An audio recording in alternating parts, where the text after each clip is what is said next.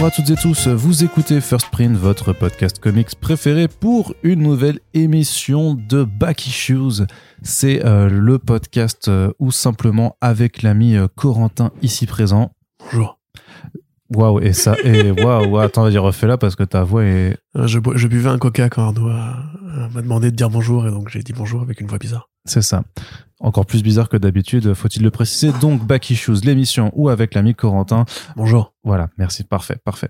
Euh, nous allons simplement vous parler de bandes dessinées que l'on a lues et que l'on a généralement plutôt aimées, mais en tout cas, même si on les a euh, pas aimées que ça, on va vous en parler puisque l'idée avec First Print et on, faisait un petit peu le mea culpa dans notre Q&A des trois ans euh, sur le fait qu'on avait fait moins de back issues cette année, c'est que parce que l'idée de First Print aussi de vous parler de comics, de vous présenter les auteurs, les artistes et tout ça, mais c'est aussi de vous dire en fait, bah voilà, les BD, qu'est-ce que c'est, euh, celles qui sont bien ou qu'est-ce qu'elles nous apportent, comment on les a appréciées, simplement pour avoir ce petit rôle de de conseiller, euh, de prescripteur parfois, même si on si on ose dire dire ce mot. Enfin bref, voilà, on est là pour vous parler de bande dessinée, de vous dire ce qu'on ce qu'on a trouvé dedans et ce qu'on a apprécié et peut-être que ça plaira à certains et certaines d'entre vous.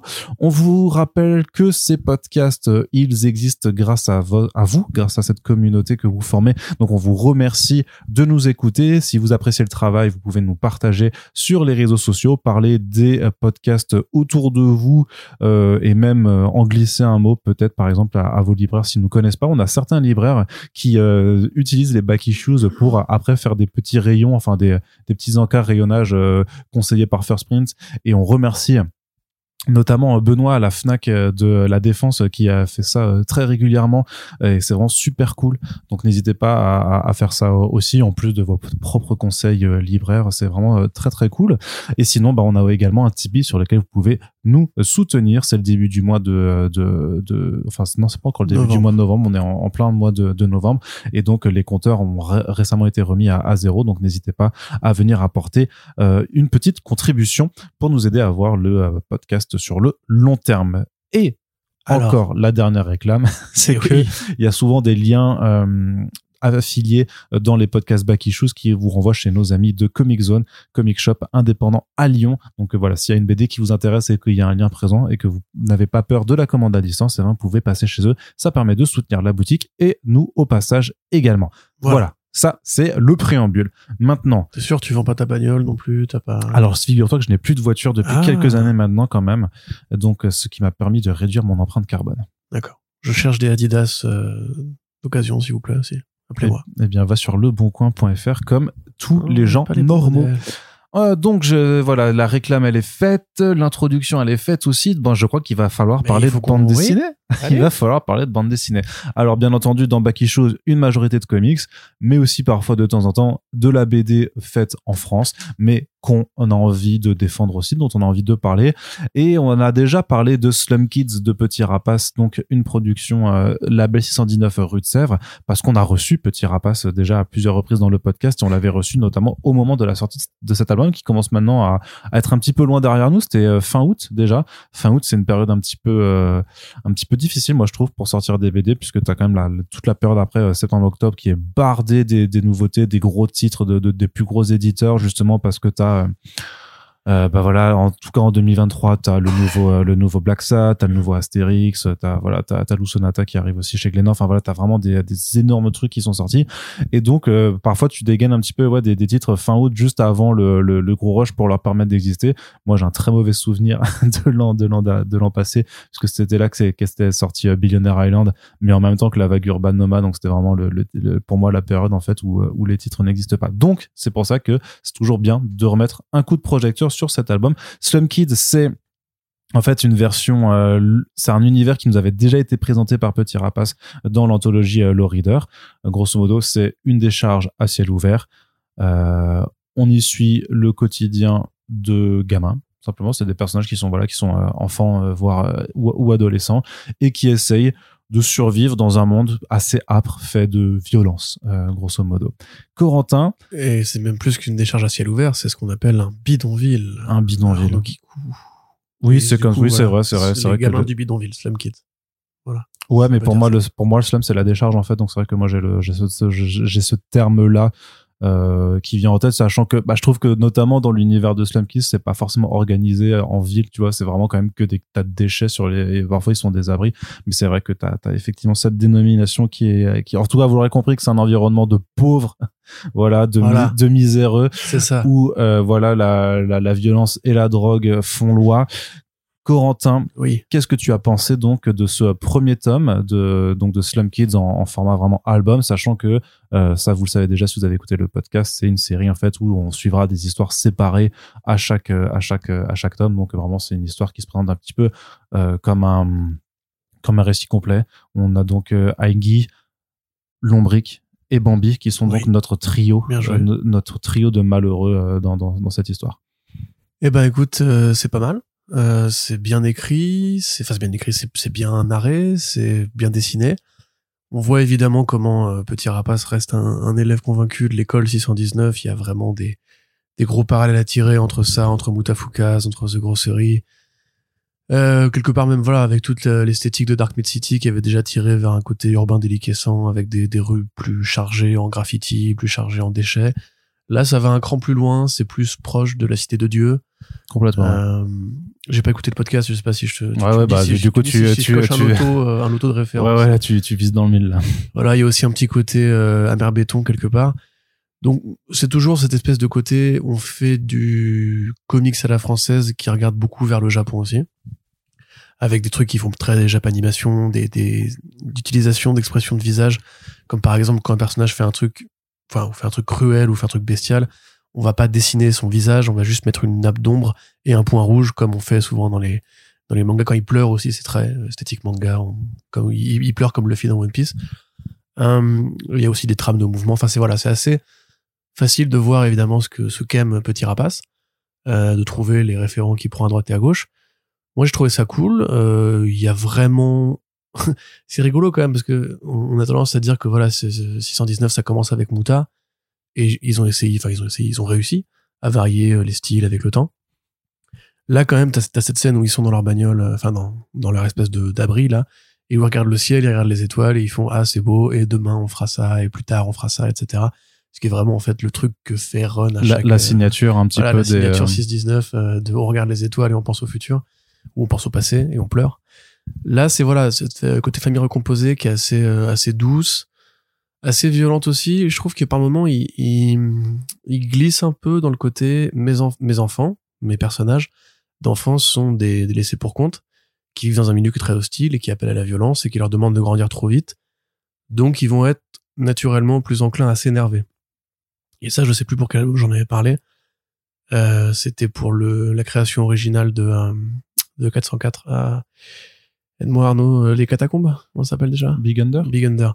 Voilà, où j'avais dit, euh, tu, tu peux être un ado sans forcément t'énerver euh, toutes les deux phrases. Là, avec euh, le personnage de Enki, ça passe un peu par là, mais il le désamorce très vite en disant justement que c'est le propos, en fait. C'est euh, ces gamins qui grandissent dans, euh, dans des rues sans loi, où il faut qu'ils tuent, où il faut qu'ils tapent, où il faut ou qu'ils se droguent pour survivre, enfin pour euh, endurer le quotidien. Euh, Il y a le personnage de Bambi qui contrebalance ça à fond et qui dit, bah voilà, en Bah, t'as un euh, dialogue notamment effectivement où il dit ouais mais je suis enfin qui dit textuellement il dit mais je suis un homme j'ai fait tout ça c'est ça. et de et de répondre Et elle qui est un peu plus Ouais. âgée, qui a plutôt le rôle de la, la grande sœur ou de la daronne, qui lui dit en fait si on veut s'en sortir, si on veut même pouvoir quitter ce lieu, il faut que, enfin en tout cas l'améliorer, il faut que euh, on arrive justement à pas être des animaux, à pas vivre comme des animaux et à considérer que la, la violence n'est pas la solution. Ce qui est aussi un truc qu'on voit d'ailleurs dans la Cité de Dieu, hein, avec le personnage de Bouscapé, qui est aux côtés en fait de tous ces gamins avec qui il a grandi et qui eux euh, veulent devenir les, les parrains du, du tas de sable entre guillemets, en se tirant dessus, en se massacrant avec euh, Zepekenio et tout. Matez ce film hein, si vous l'avez pas vu d'ailleurs. Ouais, incroyable Euh, très très bon- très bonne VF, soit dit en passant. Euh, parce que je vais écouter quand même, pourquoi je l'ai vu. Maintenant, voilà, il y a un truc qui se passe dans l'album. C'est compliqué d'en parler sans spoiler évidemment, mais il y a un détournement vers le mystique. ouais le twist le twist fantastique on peut dire Parce que l'autre influence la plus évidente, c'est Akira, yes évidemment. et deux balles dans le mille Voilà. Euh, déjà juste pour l'esthétique, pour le côté des gamins qui, pareil, grandissent dans des quartiers pauvres. Euh, dans Akira, vous avez toute, toute cette esthétique où euh, les rues sont taguées, le lycée est un désordre monumental, et c'est des bandes de, de gamins bikers en fait qui se font des guerres de gangs qui sont très violentes. Il y a une scène de quasiment de viol dans Akira qui, enfin, qui part vers le viol dans Akira, qui ressemble à ça, et cette relation entre deux personnages qui sont Tetsuo et Kaneda, Euh, donc là, je, suis tenté de vous spoiler Akira, mais j'ai pas envie de le faire non plus. Grosso modo, il arrive un truc à Tetsuo qui fait que, dans le film particulièrement, on a une, une, un, une porte ouverte à l'horreur visuelle et euh, à la formation corporelle, body horror et tout, qui est un peu présente dans la fin de Slum Kids. Alors je ne savais pas qu'il n'y avait pas de suite directe euh, à cette histoire-là, du coup. Je peux voir comment est-ce qu'il pourrait faire une sorte d'anthologie avec euh, mes propos, mais Après, ça, tu vois, ce sera comme tu vois, parce qu'il y a, il y a- il y a- tu vois dans, ce- dans cet album-là des personnages qui étaient présents dans la courte histoire de Reader. Donc, même s'il n'y a pas de suite directe, parce que l'idée, c'est quand même d'avoir en fait un récit complet à chaque fois, tu retrouveras certainement Bambi ou Engi euh, dans les prochaines histoires, mais qui simplement que ce, ce- ce ne sera pas les personnages centraux, tu vois. Mais du coup, voilà, c'est cette espèce de, de tournure mystique qui, moi, m'a surpris. Mm. Parce que je m'attendais à un truc très terre à terre avec, euh, voilà, avec juste des flingues et de la violence et de, la puff, etc. Et au final, je sais pas trop quoi en attendre parce que, euh, bah, tu, après, c'est quelque part, c'est pareil, c'est une sorte de, de renvoi aussi à la façon dont, euh, dont Muta commence comme juste l'histoire d'un gamin à grosse tête noire et qui commence à avoir des visions. Après, on s'aperçoit que, oh là là, mon dieu, son corps se déforme et il est super fort à la baston. Euh, ce qui est pas du tout nouveau justement dans, dans l'école 6-19.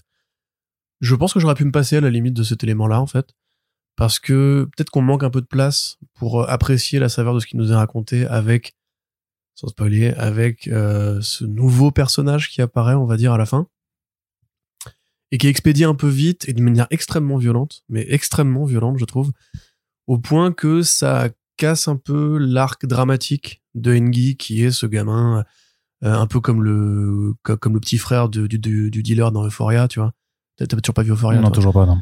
Bon bah matez Euphoria et vous verrez que le petit euh, ressemble un petit peu à Engi justement avec les cheveux courts et une envie de se, se bastonner un peu trop euh, précoce. Euh, voilà, moi c'est juste j'aurais pu apprécier un petit 20 pages de plus pour qu'on me pas qu'on m'explique mais qu'on qu'on me laisse un petit peu plus savourer le parce que est-ce que c'est une vengeance de, l'esprit? Est-ce que c'est une malédiction qui s'abat sur les slums tu vois? Bah, oui, après, le, le, le- la- l'explication est donnée quand même. Et c'était moi, d'ailleurs, c'était moi ça le, le, le reproche que j'avais à faire. C'était que par rapport à, cette, à ce tournant fantastique, en fait, t'as quand même une scène de fin qui explique textuellement, qui dit ce que c'est. ouais Alors qu'à mon Ouais, sens, case, on l'avait, ouais, mais à mon sens, on l'avait compris et t'avais pas besoin de le réexpliquer pour, pour, pour dire Bah, ça. moi, je le- enfin, si tu veux, je le comprends, euh, oui, mais t'as quand même auparavant cette espèce de, de, de prophétesse qui voit Engi et qui est parfaitement au courant de ce qui lui est arrivé, qui est au courant de ce qui arrive à Lombric à ce moment-là. Donc pour moi, ça, ça induit déjà l'idée qu'il y a du fantastique dans cet univers, au-delà même du côté, oh là là, euh, à force de maltraiter des gamins, ils vont finir par, euh, voilà, enfin c'est. Et ça, c'est un propos qui est plus, à mon avis, sur la souffrance justement des des des, des mômes des favelas, des mômes des bidonvilles. Mais s'il y a effectivement un truc qui est plus mystique, qui est plus sorcellerie, qui est plus euh, bah, qui est plus ouais qui est plus moutard en fait quoi tu vois euh, qui, qui va vraiment te développer une, une- un niveau de plus Mm. Pas science-fiction du coup mais fantastique dans le truc euh, peut-être qu'on manque un peu d'indices au début de l'album ça, ça part vraiment comme juste une rixe de, Ouais, ouais, c'est juste un élément de surprise. peut-être oui, qui, oui, est, qui passé là-dedans. Moi, justement, parce que je, je, je suis d'accord avec toi sur le fait que ça m'a aussi surpris. Parce que clairement, euh, dans, dans l'histoire de, Slow- de, de Low Reader, t'avais aussi un, un versant fantastique où tu voyais en fait l'imaginaire de Petit Rapace qui se développait vraiment dans sa façon de, voilà, de faire du body horror, euh, des monstres et du coup de l'action ultra gore. Mais c'était expliqué parce que euh, le, gamin, dans cette histoire-là, était sous l'influence de drogue. Donc en fait, t'avais le côté, euh, c'était une vision. Là, tu l'as, là, effectivement, tu l'as pas. On est vraiment, c'est un tournant fantastique, euh, avéré, assumé et tout ça. Je sais pas si forcément il faut y chercher pour l'instant une explication outre que simplement, bah, c'est, on part d'un principe qu'effectivement, c'est un univers dans lequel tu as une partie mystique ou fantastique qui peut être développée sans que forcément il y ait un lore euh, incroyable à dessiner derrière. Je suis même pas sûr que, je tu, que tu auras pas lier, lier penser. Mais, bah, après, mais après, le dire, c'est que c'est euh, la, la, la thématique derrière ce, ce tournant fantastique, elle est très simple à comprendre, tu vois. oui oui Donc, bien euh, sûr bien sûr mais c'est plus voilà c'est du coup le, Juste la une troisième partie enfin ça commence comme un un truc à la à la mer béton ça finit comme un truc à la Akira et entre les deux je trouve qu'il manque un petit élément de ouais de liant on va dire passerelle, qui- ouais. tu vois genre je sais pas un personnage qui ferait un rêve ou ou qui aurait justement une vision qui qui verrait l'ombrique sous cette forme-là avant que ça n'arrive etc Enfin, Ah, tu vois un truc ouais. comme ça euh, à part ça sinon quand même juste préciser pour nos auditeurs auditrices euh, album très violent quand même Hyper violent, ouais. il y a de la violence pas juste en mode euh, des mecs qui se mettent qui se mettent des pains ou même des mecs qui se mettent des bastos là on parle d'une violence qui peut être pas si le mot est insoutenable est vraiment. euh, Bah, il y a quand même employé. un passage, Voilà, euh, un, un passage avec un, un gamin qui se fera torturer. Et, Oui, oui, oui. et Par puis- une sorte de Dupont et Dupont euh, qui a la, la chemise du JDG. Personnage extrêmement bizarre. Parce que les adultes sont dessinés quand même de manière très toon. Ouais, mais très difforme aussi. De toute ouais. façon, c'est. c'est- En plus, c'est un- il y a des, un trait, des euh, insertions de trucs un peu cartoon, genre le, le gamin qui a la peluche Kermit. On voit aussi à un moment donné avec des, des cases enchaînées une espèce de Minnie Mouse euh, au milieu des, des- des débris. T'as le gros, le, même le gros chien, tu vois, qui a un air un peu euh, à la galuron, Ouais. euh, presque. en ouais, fait, ouais, carrément. vois. Ouais, mais le, le gros chien, il est adorable aussi. C'est vrai que ça, c'est aussi un truc qui, pareil, nous, nous rappelle l'âne dans Muta 86. euh, Burrito. Euh, ouais, burrito et tout ce côté, ouais, les petits animaux qu'on va dessiner volontairement très bizarrement par rapport aux humains parce que ils sont, ils sont- on aime bien les animaux chez 619. Euh, mais du coup, ouais, t'as, cette cette espèce de, de choix artistique qui va pareil casser un peu les codes parce que quand tu vois les adultes, ils sont dessinés un peu comme le seraient des personnages de Popeye, quoi. Ouais. Avec euh, des pieds énormes, des grosses paluches et un truc complètement euh, anti-morphologique. Tu peux supposer que la vie dans le bidonville les a, les a bien, euh, bien Ah bah, transformés. c'est tous- des junkies, hein. C'est pareil, Mm. le, le Dilos, je pense qu'on va le revoir euh, Ouais. dans les prochains albums. Euh, le, avec les dreads là? Ouais. Non, non, il s'est fait buter dans le Reader Ok, 2. je suis pas encore, je suis pas encore à jour hein, sur sur le Reader. Non, non, il s'est. Ouais. Très bien. Eh bah, dé- désolé à toi, Mm. cher ami. Euh, tu, tu nous manqueras.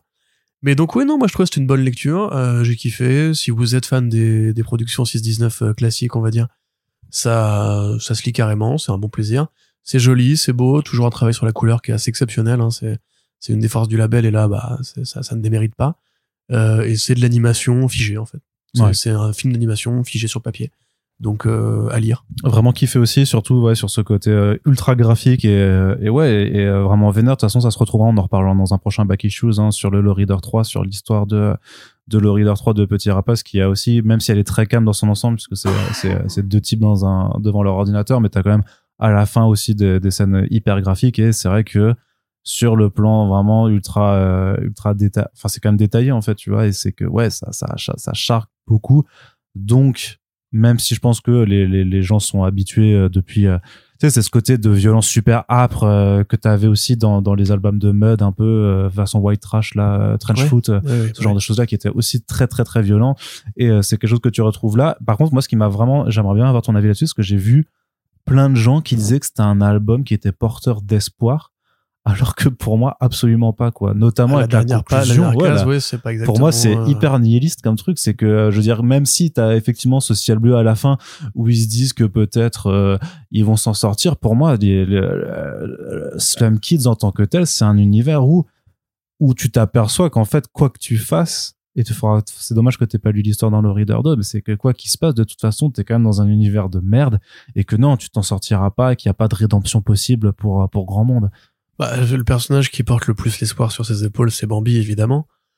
Ouais, mais, même euh, elle, elle enfin, est complètement elle abîmée, tu vois, elle s'en, elle s'en remettra Oui, jamais. bien sûr, mais surtout, passe. elle n'arrive pas à empêcher euh, ce qui arrive à ses Mm. amis, et même la façon dont ils doivent régler le problème lombrique à la fin de l'album, euh, c'est pas spécialement en lui parlant, en lui rappelant qu'il Ouais, ouais, il a le ouais, droit bien d'aller gentiment vers un monde meilleur, c'est vraiment plus en mode, bon bah Ouais. voilà, il va falloir qu'on règle ce problème-là pour notre pote, pour qu'il ait l'esprit tranquille éventuellement, mais la façon dont on le fait, c'est bah c'est encore une fois c'est à la Akira hein.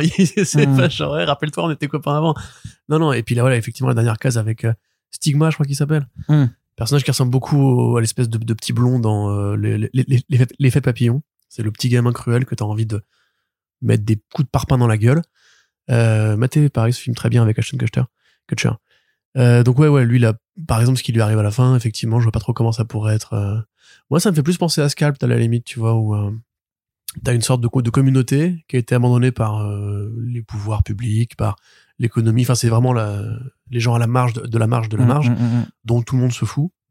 Et en, en définitive, tout ce qui va se passer à l'intérieur, que ce soit anthologique ou pas, il y aura jamais d'espoir à l'horizon, il y aura jamais de rédemption, il y aura jamais de sortie même de la zone. Ceux qui vont sortir sont ceux qui vont abandonner leurs copains. Ceux qui vont survivre vont ceux qui, Ouais, sont ceux qui vont font des sortir choix les, difficiles. les tu pieds vois. devant, quoi.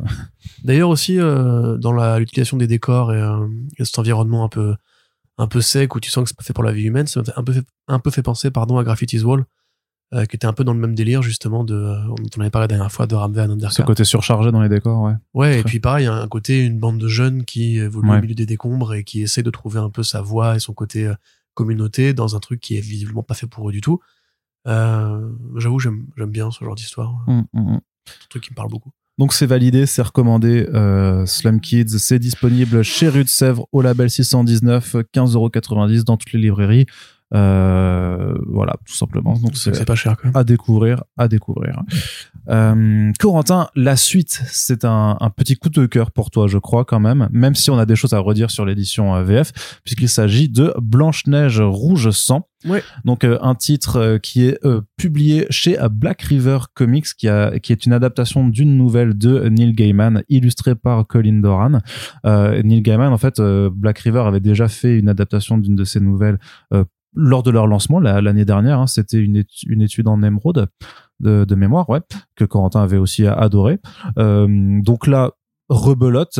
En fait, une version vampiresque, on va dire, euh, du, du conte euh, Andersien de Andersien de Blanche Neige, euh, qui imagine en fait que euh, voilà que du point de vue de la reine, en fait, ce qui s'est ce qui s'est passé avec les événements de Blanche Neige, mais avec le principe d'idée que Blanche Neige en question, si elle est toute blanche de peau, c'est parce qu'en fait c'est c'est une vampire. C'est un peu le, le pitch de Oui, départ. C'est même pas un spoil de le dire. euh. Non, non, c'est vraiment, c'est vraiment le, c'est comme ça qu'on le dit. Hein, c'est et si Blanche Neige était un vampire. Voilà, c'est comme ça que tu, tu vends le pitch facilement. C'est pas un récit très très long. Euh, c'est un récit adulte par contre. C'est, euh, c'est assez cruel et il y a aussi, enfin, une, beaucoup de, de sexe hein, dedans quand même qui, qui, qui prend part. C'est superbement illustré. C'est des planches, donc c'est, c'est Colin Doran qui fait des, des fresques limite en fait, enfin littéralement des fresques Ouais, hein, ouais, sur, sur chaque planche. Donc c'est très littéraire aussi dans l'approche. Donc c'est hyper bien, mais il y a quand même un mais. Mais d'abord, quand même, juste sur le récit, quand même, toi, tu, euh, pour toi, c'est vraiment. euh, Ah bah oui, de- pour moi, on, est, ouais. euh, on on est proche du, du chef-d'œuvre.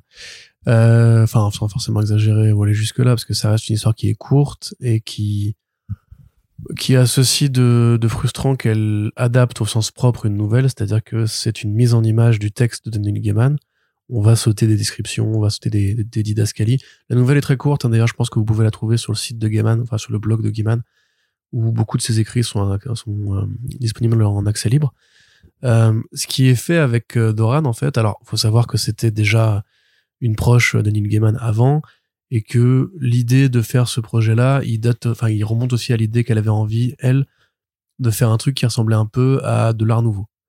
Et euh, effectivement, c'est une esthétique qui fait très art nouveau, donc ce courant artistique euh, fin 20e siècle, euh, fin 19e siècle, pardon, début 20e siècle, euh, à l'époque justement du début des années 1900, vous avez certainement vu, pu voir, pardon, des illustrations de, de ce style-là. Un petit côté Harry Clark, que elle en tout cas elle cite dans, dans sa postface. Snow Glass and Apples, pardon, Blanche-Neige rouge sang, c'est Et si Maléfique avait été écrit par un adulte? Et pas par un studio d'a- d'abrutis. Euh, Maléfique, c'est pas un bon film pour une raison toute simple en fait, c'est que ça, renverse une proposition que tout le monde connaît en pensant qu'ils vont réussir à faire du nouveau pour attirer et pour provoquer, ils vont prendre un point de vue qu'ils vont revendiquer comme étant un point de vue féminin, un point de vue rare dans les films Disney, tout en assumant le fait que tout ça est fait pour gagner de l'argent. Gaiman, lui, ce qu'il fait, c'est exactement l'inverse, c'est-à-dire que l'objectif de son texte est absolument pas de remettre l'histoire de Blanche-Neige dans un ordre manichéen, qui voudrait qu'en fait Blanche-Neige soit la méchante depuis le début et la, la, la marâtre soit la, la gentille. Euh, c'est une histoire sur le point de vue, en fait, de ce qu'il nous a raconté. C'est une histoire sur le- la narration subjective. C'est-à-dire que quand vous lisez l'histoire, vous pouvez remarquer qu'il y a des trucs qui n'accrochent pas. C'est-à-dire que on vous décrit en fait comment la, la marâtre a rencontré à 16 ans le roi, comment euh, ils ont immédiatement eu un coup de foudre, ils sont ils font beaucoup l'amour, etc. Comment ensuite la petite Blanche-Neige va arriver commencer à casser leur équilibre de couple parfait. Comment elle essaie de le sauver avec des scènes qui sont extrêmement dérangeantes, parce qu'en fait elle essaie de sauver le roi en, en couchant avec lui, en lui faisant une fellation, entre guillemets. Euh, puis plus tard, après, on va revenir à ce passage du conte où elle explique que elle aurait, selon les, les, les maldisants, mangé le cœur de Blanche-Neige pour se débarrasser d'elle. Elle va dire que c'est faux, mais elle va aussi dire que des gens vont dire que c'est vrai. Et donc, on sait pas exactement qu'est-ce que, qu'est-ce qui va être fait de tout ça. Il y a souvent des renvois là-dessus, en fait, avec ce côté, c'est pas spécialement une, une, une façon de rétablir la vérité. C'est une façon pour la reine de donner son, son avis à elle sur ce qui s'est passé. C'est un, un, un, droit de, un droit de réponse de la méchante de Blanche-Neige. Et du coup, en fait, la façon dont elle, elle voit le monde et la façon dont elle voit Blanche-Neige, euh, tu peux te demander ce qui, ce qui, ce qui était raconté est vrai ou pas vrai. Euh, la façon dont même elle voit les gens de la forêt, parce que là, en fait, ça te renvoie à des traditions plus, plus médiévales sur les voyageurs, sur euh, les, les pèlerins, sur euh, les, les habitants des forêts, les, les ermites, etc., qui venaient dans les, dans les villages pour faire du commerce, pour participer aux rites religieux, pour participer aux fêtes de saison, etc., et qui faisaient vivre le commerce. Et il y a de ça, en fait, dans, dans le truc. C'est-à-dire que la raison pour laquelle Blanche, la, la belle-mère veut euh, débarrasser Blanche-Neige, c'est parce que sa présence induit une malédiction qui fait que les gens de la forêt ne viennent plus participer aux événements, euh, aux événements de, de, de, de la ville château, entre guillemets. Donc c'est super intelligent, c'est écrit à plusieurs couches.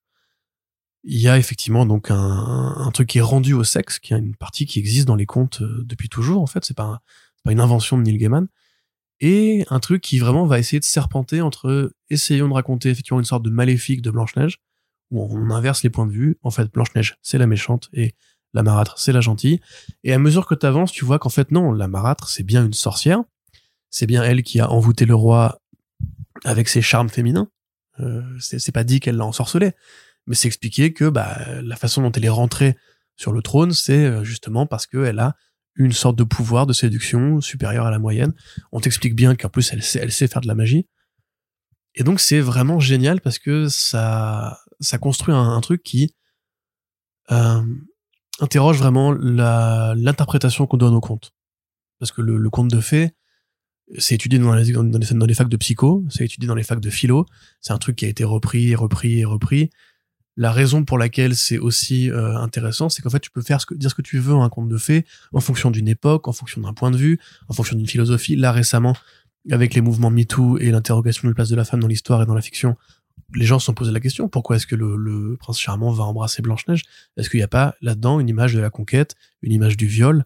Parce que c'est une femme qui, veut pas, qui ne peut pas se défendre et qui ne peut être libérée que mmh. par euh, la pression des lèvres d'un homme de pouvoir. Mais tu as, eu des, euh, des études euh, de ces textes et même des, je crois qu'il y a même des, des BD qui, qui s'intéressent en fait à ce que racontent vraiment les contes, qui sont, enfin, il y a beaucoup d'histoires qui sont extrêmement cruelles, mais aussi pour interroger effectivement ce que ça disait en fait de la façon de concevoir parce que voilà c'est des textes qui ont été rédigés il y a des, siècles et qui hein, qui disent la place des gosses dans, dans, la société la place des femmes évidemment aussi quand beaucoup d'héroïnes en fait qui sont qui passent par des par des trucs épouvantables. Enfin Barbe Bleue c'est épouvantable en vrai dans, dans ce que ça raconte et, de ce que de ce que ça dit sur le, sur la place de de, de, la femme quoi.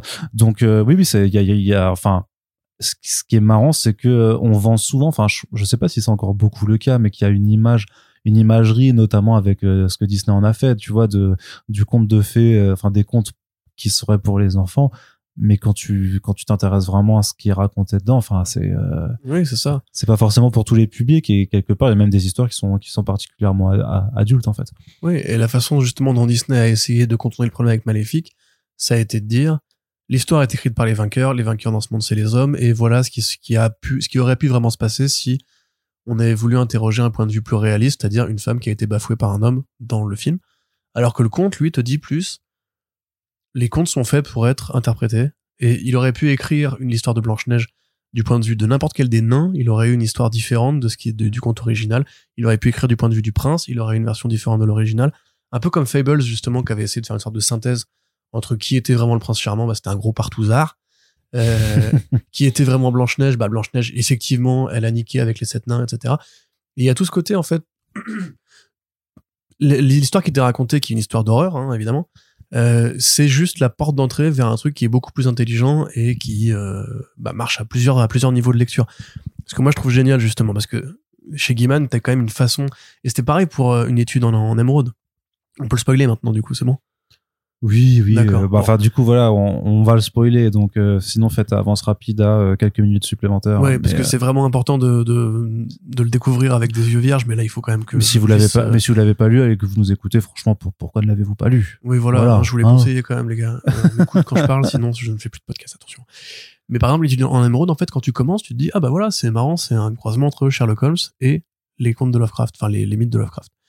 Et tu dis, bah, c'est une idée intéressante parce qu'effectivement, ils sont contemporains l'un de l'autre. Mmh, mmh, mmh, euh, Conan Doyle devait, de son vécu à croiser, entre enfin, croiser. Ils, ils se sont marchés dessus en termes de génération euh, avec Lovecraft. Donc oui, c'est plutôt intéressant d'imaginer le crossover. Et après, tu, tu vas plus loin dans l'album et quand ça se termine, tu dis, mais attends, c'était pas Sherlock Holmes du tout. C'était Moriarty. Et en fait, Sherlock Holmes, c'est le héros qui résiste aux forces de Lovecraft et qu'on croit, qu'on croit être Moriarty pendant tout l'album. Et du coup, comme pour cette histoire-là, en fait, il donne le point de vue du méchant en te disant que c'est le héros et c'est qu'à la fin que tu comprends que non en fait tu t'es une fait inversion de perspective. tu t'es fait mindfucker quoi Mm, mm. alors là c'est quand même plus définitif hein. clairement Blanche Neige est, est décrite et dessinée comme un monstre euh, d'ailleurs ça te rend même au côté pourquoi Blanche Neige parce que là la peau blanche comme neige Voilà.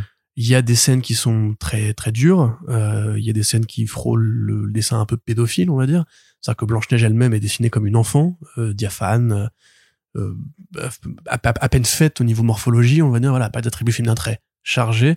Et t'as cette scène dans la forêt avec un prêtre qui passe par là, qui qui qui voilà, qui, qui prend pas de, de gants, on va dire.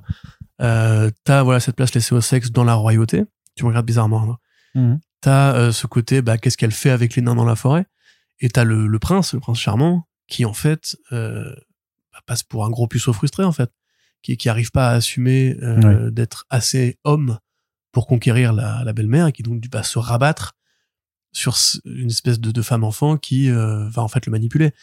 Enfin, c'est super intelligent, c'est super bien fait. J'ai à peine parlé du graphisme évidemment, mais c'est magnifique. Euh, c'est extrêmement beau. C'est de l'art pictural au sens traditionnel du terme, c'est-à-dire que c'est des toiles de, Mm. c'est c'est des toiles d'art nouveau qui, qui se chevauchent les unes les autres. Je, vous avez la postface où elle décrit son processus créatif et ses, inspira- ses inspirations, pardon. Vous verrez que Colin Doran est une artiste vraiment très intelligente et qui va chercher plus loin que juste euh, j'ai fait une grosse case, une petite case pour faire euh, un effet de, de rythme. Euh, parce que là, voilà, c'est- à peine séquentiel. Hein, c'est vraiment Oui, juste bah, ce que je disais, des une fresques. page se Mm, consomme mm. comme une page, comme comme une toile. Quoi. C'est Mm. même s'il y a des mouvements de cases à l'intérieur, il faut la voir dans un ensemble euh, comme ça. Euh, c'est très esthétique, c'est très beau et vraiment c'est un truc que vous pouvez faire lire à n'importe qui qui connaît Blanche Neige et d'adulte évidemment, qui connaît Blanche Neige et il va euh, prendre une petite tarte. Je crois que ça avait gagné un, un prix euh, l'adaptation de, de, de Blanche Neige, enfin Snowglass and Apples a gagné un prix aux États-Unis. C'était pas un Eisner d'ailleurs, je me pose la question. Pas meilleure adaptation d'un autre format ou un truc C'est comme ça. possible, oui, c'est possible. ouais. Euh, et voilà, enfin l'édition américaine, du coup, pour parler de ce qui fâche, est plus plus grande, plus étendue. Enfin, en tout cas, celle que moi j'avais vue à Apple, parce qu'elle était un peu plus chère, mais pas beaucoup plus chère non plus. Alors que cette édition française, justement, suit le standard de, euh, de Black River, et c'est dommage parce que on ne profite pas assez de la, la qualité des planches et du coup de crayon, de, enfin du coup de crayon, du, du trait en fait de, de Doran, alors que euh, c'est quand même une histoire que tu abordes d'abord par le graphisme, avant même de t'intéresser au sens de l'analyse, et- etc. Un Ice Nord 2020. et- Voilà, un ouais. Eisner. Et donc c'est une grande pote de Gaiman, elle a déjà travaillé souvent avec lui. Elle va, elle a fait du, enfin, elle a fait un passage sur Sandman. Elle va refaire là bientôt une adaptation de, euh, même déjà sorti, de euh, Bon Présage. Euh, donc voilà, c'est un truc qui est vraiment euh, validé par Gaiman et qui participe de ce, ce flot de sa bibliographie parce que Gaiman, on est tous, on regrette tous qu'il a ait abandonné les comics pour faire de la littérature classique et des scénarios de cinéma et de séries télé. Mais lui est tout à fait d'accord avec l'idée que la grosse production de nouvelles et de romans qui- qu'il entretient depuis des années soit adaptée en comics avec ses potes, euh, généralement, Pic Grossel en particulier, et que bah, régulièrement on a en fait des très bonnes BD qui sont adaptées de l'écriture de Gaiman, qui en fait garde toujours cet imaginaire très graphique dans ses écrits, qui donc bah, donne euh, voilà euh, Nobody Owens, euh, qui donne Blanche Neige, etc., et qui donne étude en, en émeraude. Moi, je suis très content que ce soit sorti. Je vous inviterai vraiment à le lire, à l'offrir aussi surtout, parce que justement, un petit peu comme un petit peu comme tu l'as dit, bah, les films de Disney, ils ont ils ont fait notre enfance mutuelle. Et c'est toujours intéressant de se rappeler que c'est un dominium culturel qui euh, interdit tout- toute contradiction, euh, que Blanche Neige non n'est pas euh, n'est pas simplement le, le joli petit film qu'on a fait Walt Disney à l'époque, qui est déjà un film beaucoup plus hardcore que ce qu'il fera plus tard hein, quand même, parce que le film Blanche Neige il est il est quand même déjà plus pressurisant psychologiquement que les trucs des années 90 euh, qu'il fera plus tard, tu vois, enfin les pas dans Pocahontas quoi. Mhm. Donc déjà, voilà, si vous pouvez commencer par, par là pour après aller bifurquer vers une étude en émeraude et Nobody Owens et Sandman, vous avez un chemin fléché de voilà, qu'est-ce qui est bien à lire euh, euh, dans les nouvelles de Neil Gaiman. Ouais. Et ce qui est vraiment dommage, enfin, ce qui est, ce qui est donc tu as, noté le fait que l'édition style le standard. Je pense que c'est euh, et c'est- presque bizarre parce que justement c'est pas une collection. Enfin, Black River ils font des trucs très différents à, à chaque fois. Et, euh, et, et pourtant ils ont 404 qui est juste à côté d'eux. Et euh, j'ai un peu du mal à, à comprendre pourquoi en fait ils ont voulu vraiment euh, s'obliger à avoir une forme de, de, de direction artistique euh, uniformisée sur tous leurs albums. Parce que clairement euh, que ce soit une étude en émeraude ou particulièrement sur Blanche Neige en fait d'avoir un format plus grand ça aurait quand même été beaucoup plus profitable. Surtout que il y a quand même un truc à noter et que les, ceux qui ont une étude en émeraude noteront forcément, c'est qu'on est passé de 14,90 à 17,90 euh, sur un même Aïe. standard, sur un même standard qui est quand même un petit format comics et une petite pagination. Et même si on a vu avec Xavier Gilbert que c'était pas forcément le prix n'était pas forcément euh, le facteur euh, le plus il important. encore m'envoyer un DM, t'es relou là. non non mais non non non mais pour là en l'occurrence vu qu'on est sur un public de lecteurs forcément ça va ça va être pris en compte et que Surtout quand que même pas des, des albums très épais en termes de pages. Hein. ce que j'ai dit, ouais, j'ai dit, j'ai dit oui, petit format et Oui, petite pardon. pagination. Et, et là, c'est quand même un, un- quelque chose qui est un petit peu difficile à, à comprendre. Alors, certes, il y a eu les, la crise, euh, les, tout, tout- pas mal de choses qui, qui sont passées entre temps, mais plus trois balles quand même. Enfin, de ce que j'ai compris dans l'industrie, c'est la- de taille et pas forcément un, un- un tel surcoût.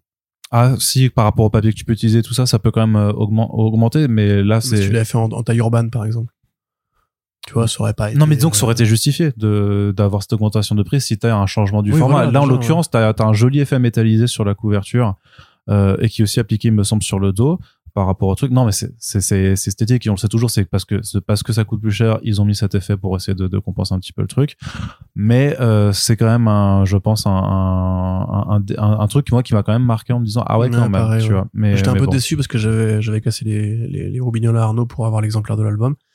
Et euh, quand je l'ai reçu, c'est vrai que j'étais un peu ah c'est dommage parce qu'on a vraiment un tel travail graphique, une telle amplitude dans l'utilisation de la page comme un espace euh, à occuper que vraiment enfin ça ouais ça fait un peu chier. Je pense quand même que je vais me prendre la VO de luxe en fait qui est deux fois, qui est deux fois plus grande qui est taille urbaine urbaine euh, Hum, hum, hum. donc vraiment un grand un grand Ouais, truc mais et qui, et qui mérite et qui oui, mérite oui, qui mérite carrément. Et je pense que ça, ça dessert un peu parce que ça aide pas non plus le fait que, que vu que c'est un petit format à dos noir, je veux dire, ça, ça l'aide pas du tout à être visible. C'est vrai. Un des problèmes des, des comics, notamment quand t'es, du moment que t'es, que t'es hors de super-héros, c'est juste d'être visible, la visibilité.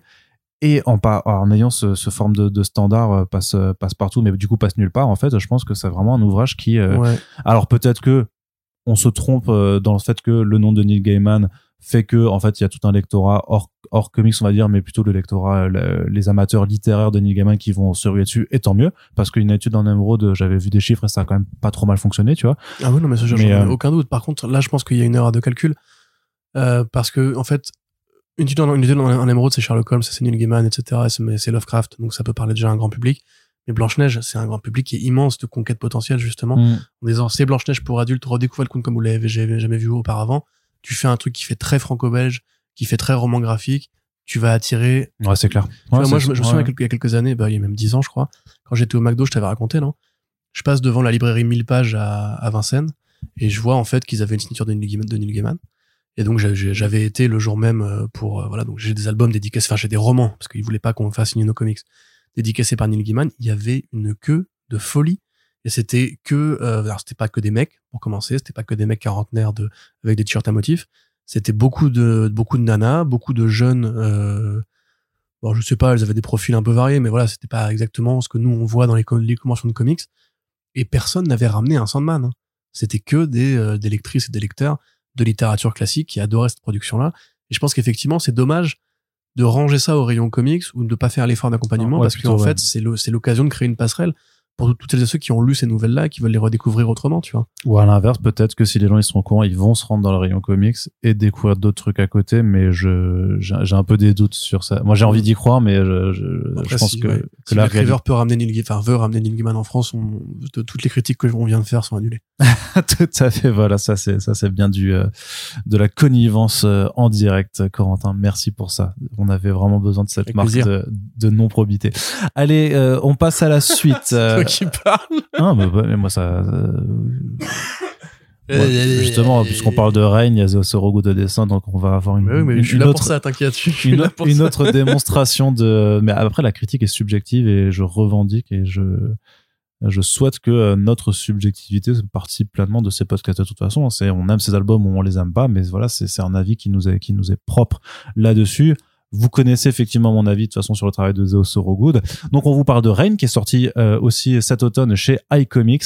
C'est une adaptation là encore d'une nouvelle de euh, Joe Hill, donc euh, le créateur de co-créateur de, de Lock and Key, euh, qui est aussi romancier, qui a fait euh, plusieurs romans euh, sous son nom et parfois sous pseudonyme, parce que c'est le fils d'un certain auteur, petit auteur américain comme ça, qui s'appelle Stephen King, qui Eh a oui. un peu percé, un petit peu.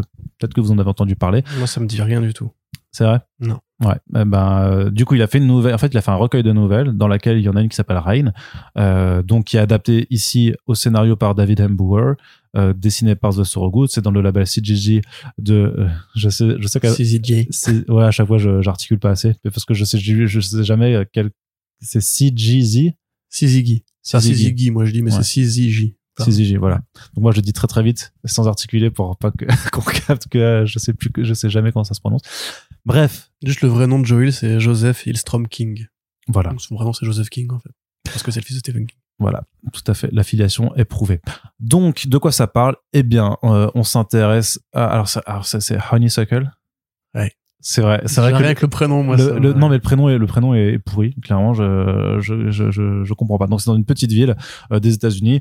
En fait, où euh, les États-Unis sont euh, soumis à un phénomène météorologique que il pleut des aiguilles de glace, grosso modo, qui vu la hauteur de- du glaçaton, si du ciel, bah, euh, si tu es sous la pluie, tu meurs, littéralement. Tu te fais euh, empaler par des millions de, de fines aiguilles.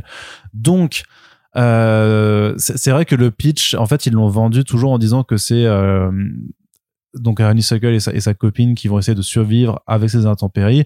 Je pense qu'il est quand même nécessaire d'aborder un point qui arrive dès le premier chapitre, donc qui pour moi n'est pas vraiment un spoiler et devrait plutôt participer du pitch, c'est que euh, Honeysuckle en fait va perdre, va perdre hein, sa, sa, sa copine avec la première averse et elle va être des et en fait elle va tenter vu que dans dans dans la dans le même ville dans la même petite ville où elle est en fait il y a un, il y a un gamin euh, qui euh, dont le père en fait euh, dont les travaux du père qui était scientifique euh, pour avoir un lien avec euh, ces, ces intempéries bizarres donc en fait elle va être dé- dépêchée par la daronne d'aller retrouver le père en compagnie du, du gosse qui va les a- s'accompagner. Donc vraiment road trip presque un peu façon Walking Dead dans le sens où tu traverses une Amérique euh, qui devient tout d'un coup bah, post-apocalyptique enfin enfin qui est dans l'apocalypse littéralement et où tu vas voir que les rencontres forcément vont être compliquées dans, dans un temps de crise notamment aussi parce que le gamin euh, qui accompagne euh, Honeysuckle est Renoir.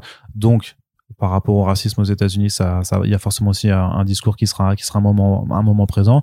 Et donc ce road trip qu'on suit on va d'un point A à un point B. Twist aussi euh, forcément qui à mon avis euh, participe en fait à l'exercice d'écriture de la nouvelle aussi euh, Corentin toi Oui. toi c'est bizarre ce que tu n'as tu n'as pas mais moi je suis moi je vais être euh, honnête c'est pas le meilleur travail de Zoé Sorogood parce qu'elle n'est pas à l'écriture c'est une adaptation d'une nouvelle donc elle n'est pas tributaire euh, du texte en, en l'occurrence et de ce que euh, David Hembauer en fait. J'aime bien le pitch j'aime bien le concept. Je trouve que c'est il y a quelque chose de c'est du high concept tu vois. Forcément ça peut être adapté très facilement ça pourrait être adapté. D'ailleurs je trouve que c'est marrant parce que c'est sorti.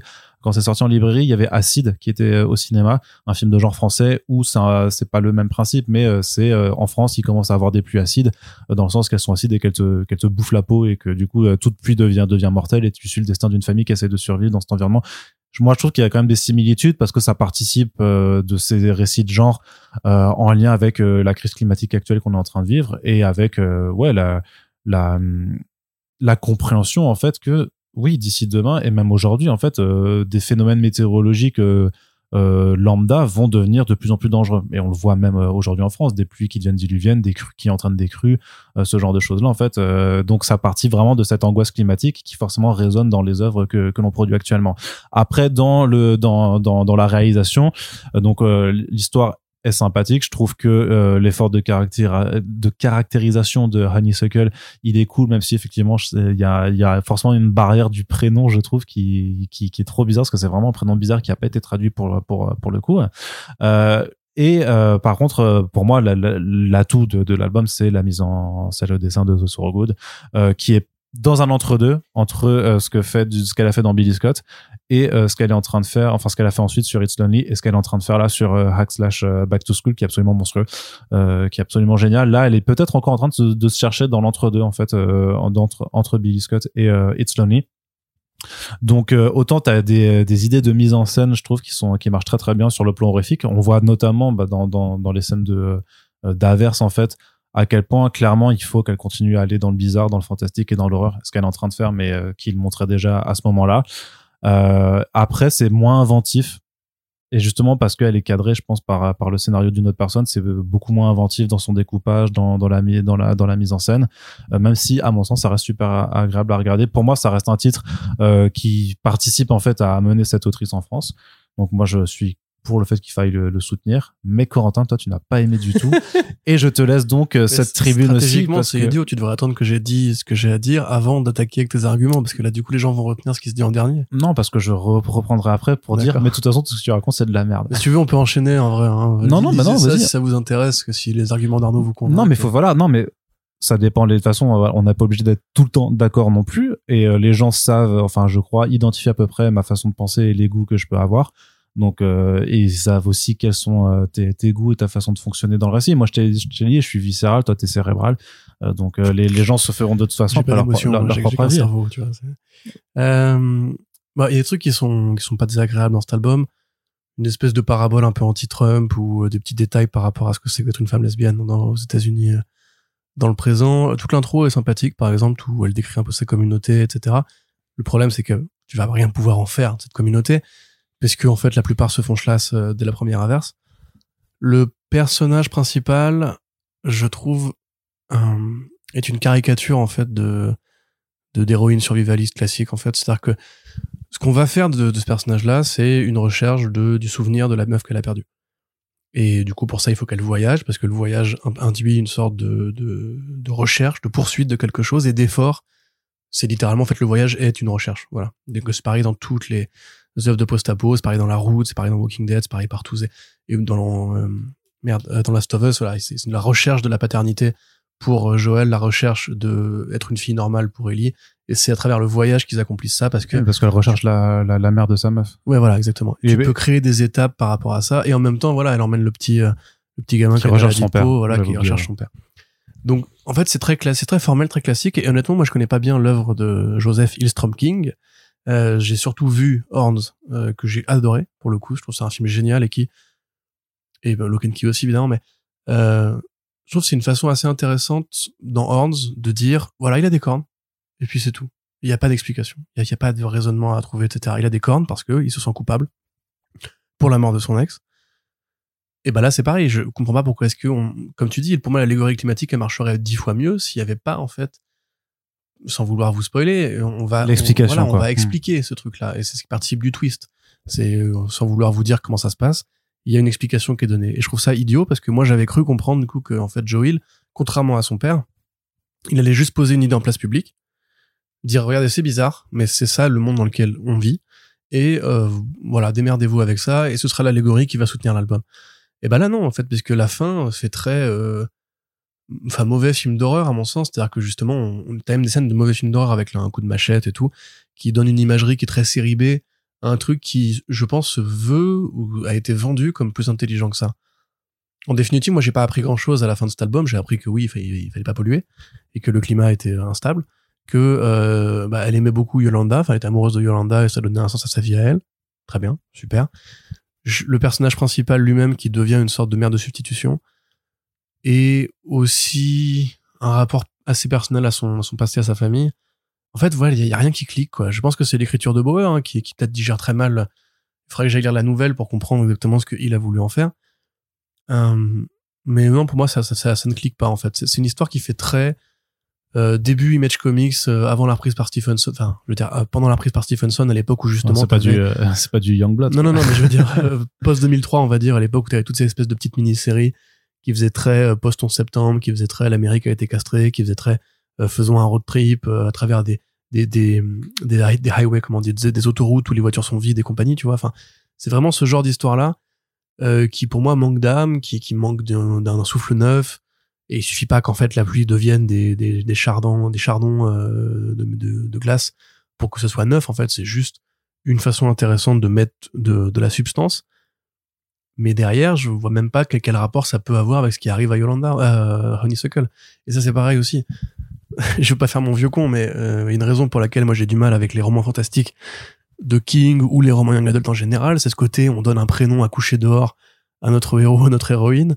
C'est un petit détail évidemment, mais c'est voilà, c'est c'est comme euh, Sa- Salisbury McMuffin euh, se réveiller un beau matin de printemps, etc. T'as envie de dire mais les gars, si vous voulez juste me mettre en immersion dans votre histoire, donnez-moi un personnage auquel je peux ressembler ou au moins que je pourrais avoir croisé ou qui, qui pourrait exister. Là, il y a une façon de dire. Il y a une voix qui vient d'apparaître, là, c'est trop bizarre. Euh, il y a- ton PC parle. ah, parce qu'en fait, il y a Siri qui se met en route parce que tu dis des mots euh, qui doit, elle doit, elle, doit, elle doit enregistrer. Euh... Siri cherche. euh, Est-ce que Trump va mourir l'année prochaine? Euh, Vas-y. C'est mon nom, bon, mais arrête. C'est bon, il meurt l'année prochaine. Euh, donc voilà, tu vois, c'est plus ça. C'est il y a une, euh, il y a une façon en fait très plate pour moi de raconter l'histoire. Et le problème, c'est que je trouve le dessin aussi assez plat. En fait. C'est-à-dire que l'expression qu'elle donne au visage, la façon qu'elle a de poser une tête sur un cou ou de poser une structure dans, un, dans une case, peut-être que ça rend beaucoup mieux dans It's Lonely parce que justement c'est une histoire. C'est différent, qui est- qui est c'est- c'est c'est encore différent. qui Et est euh, plus comment dire euh, claustrophobe Ouais. tu vois et qu'elle c'est son espace à elle et qu'elle s'approprie là le côté de la campagne américaine euh, ces rues vides vraiment vides je trouve c'est pas pas- c'est pas, c'est pas pour rien c'est c'est vide parce que justement la vie a déserté euh, ce monde mais euh, les, les, les visages les yeux les regards extrêmement vides de Pantin il y a une scène où t'as un, un mec qui, qui tord le cou enfin qui euh, pardon qui euh, égorge un autre mec par derrière c'est dessiné avec une sorte de de case en plan pied un peu vue en arrière où le personnage qui se fait égorger a une tête sans expression et le mec qui égorge a une tête sans expression.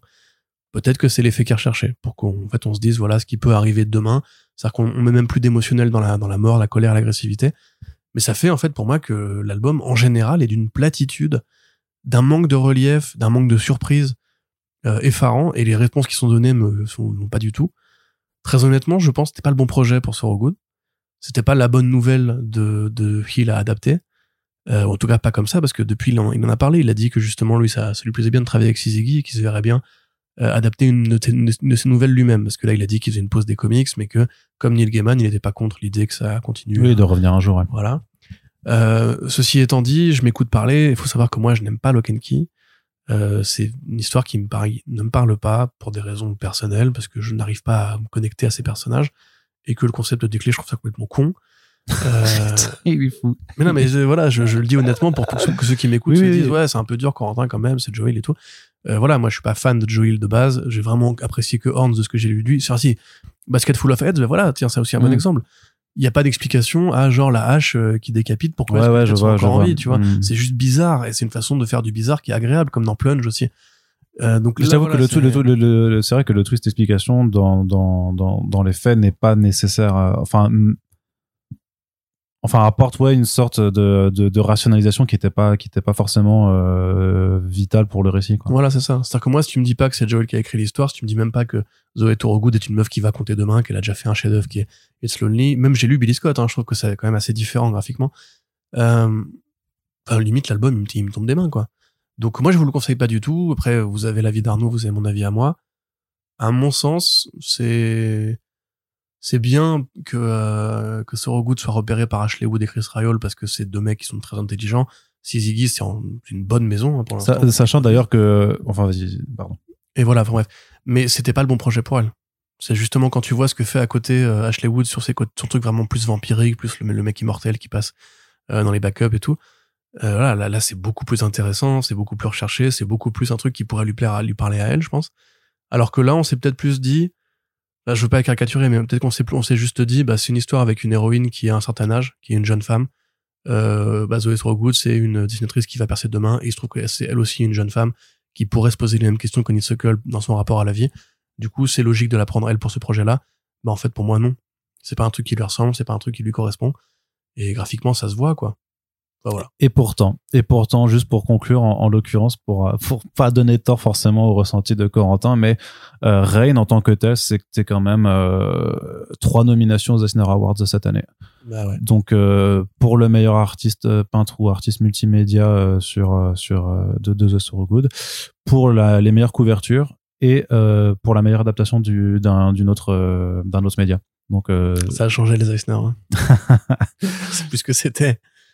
Mais euh, mais mais voilà. Euh, moi je suis un peu triste hein, du coup que ça t'ait pas que ça t'ait pas que ça t'ait pas parlé euh, plus, plus que ça. Je suis, mais je suis je suis d'accord sur le fait que par contre c'est- vrai que ce n'est pas son meilleur travail parce que je pense que euh, et ça se voit particulièrement euh, avec euh, il faudra qu'on y, revienne un jour si, je pense pas que ça sortira en France mais avec euh, Hack Slash Back to School qui est aussi Elle est là, là. qui est ouais qui est pas son univers Hack and Slash c'est pas sa création mais par contre sur ce titre d'un autre créateur elle est à l'écriture et peut-être que dans une autre réalité si euh, elle-même s'était emparée du scénario de Rain et qu'elle avait écrit ce truc, je pense que ça aurait eu quand même un, rendu différent, euh, que ça aurait une autre personnalité aussi, et que c'est, clairement c'est son travail le plus impersonnel parce qu'elle n'est qu'une artiste commandité euh, là, dessus Oui, littéralement. Mais c'est pas pour pour autant, moi, bah, moi, j'ai quand même bien apprécié cette BD, même si effectivement le, twist est, pas était pas forcément le, bienvenu et que je trouvais qu'il y avait effectivement ce, ce côté juste il pleut des putains d'aiguilles, deal with it, euh, aurait fonctionné en, en, tant que tel.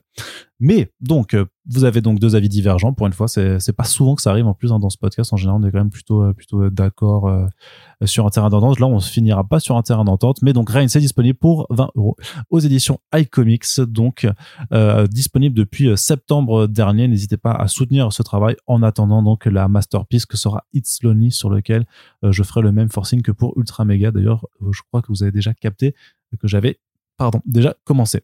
Ensuite, Corentin, une sortie, enfin je me fais juste un petit topo puisqu'on est sur une BD qui, toi, ne t'intéresse, enfin je me suis dit que ça ne t'intéresserait pas, peut-être parce que je suis mauvaise langue mais un titre qui est sorti il y a plus longtemps, qui a beaucoup plus longtemps, qui est d'ailleurs sorti il y a il y a un an en fait, euh, et que j'avais envie de replacer. Pourquoi? Mais parce que en fait, vous verrez dans les Super Friends qui arrivent prochainement, on est, on a fait une interview avec Wendy alors c'est Wendy, moi je vais le dire euh, à, la française Wendy Xu. Je sais que ça se prononce pas comme ça, euh, mais donc une autrice américaine euh, d'origine chinoise qui a fait Tight Song. alors. Ouais, Shu, ouais, merci. Euh, Tight Song et elle vient de sortir Mooncakes, sauf que chronologiquement en fait, Mooncakes c'est un de ses premiers albums. En fait, c'est un webcomic qui est devenu ensuite une publication en album que qu'elle avait juste dessiné et pas écrit. Et Tight Song, en fait, c'est son premier album euh, entièrement écrit et dessiné. C'est pour ça que c'est lui que j'avais plus envie de mettre en avant que Mooncase, parce que je trouve simplement aussi que, Wendy Chou, en fait, euh, est meilleure quand elle écrit et dessine à la fois. Donc Tight Song, euh, de quoi ça parle? En fait, c'est une histoire un petit peu de, de, de fantasy sorcellerie. C'est Sophie, une sorcière qui a, qui a peine un petit peu à maîtriser ses pouvoirs, qui part en fait chez sa grande tante pour apprendre à euh, maîtriser correctement sa magie.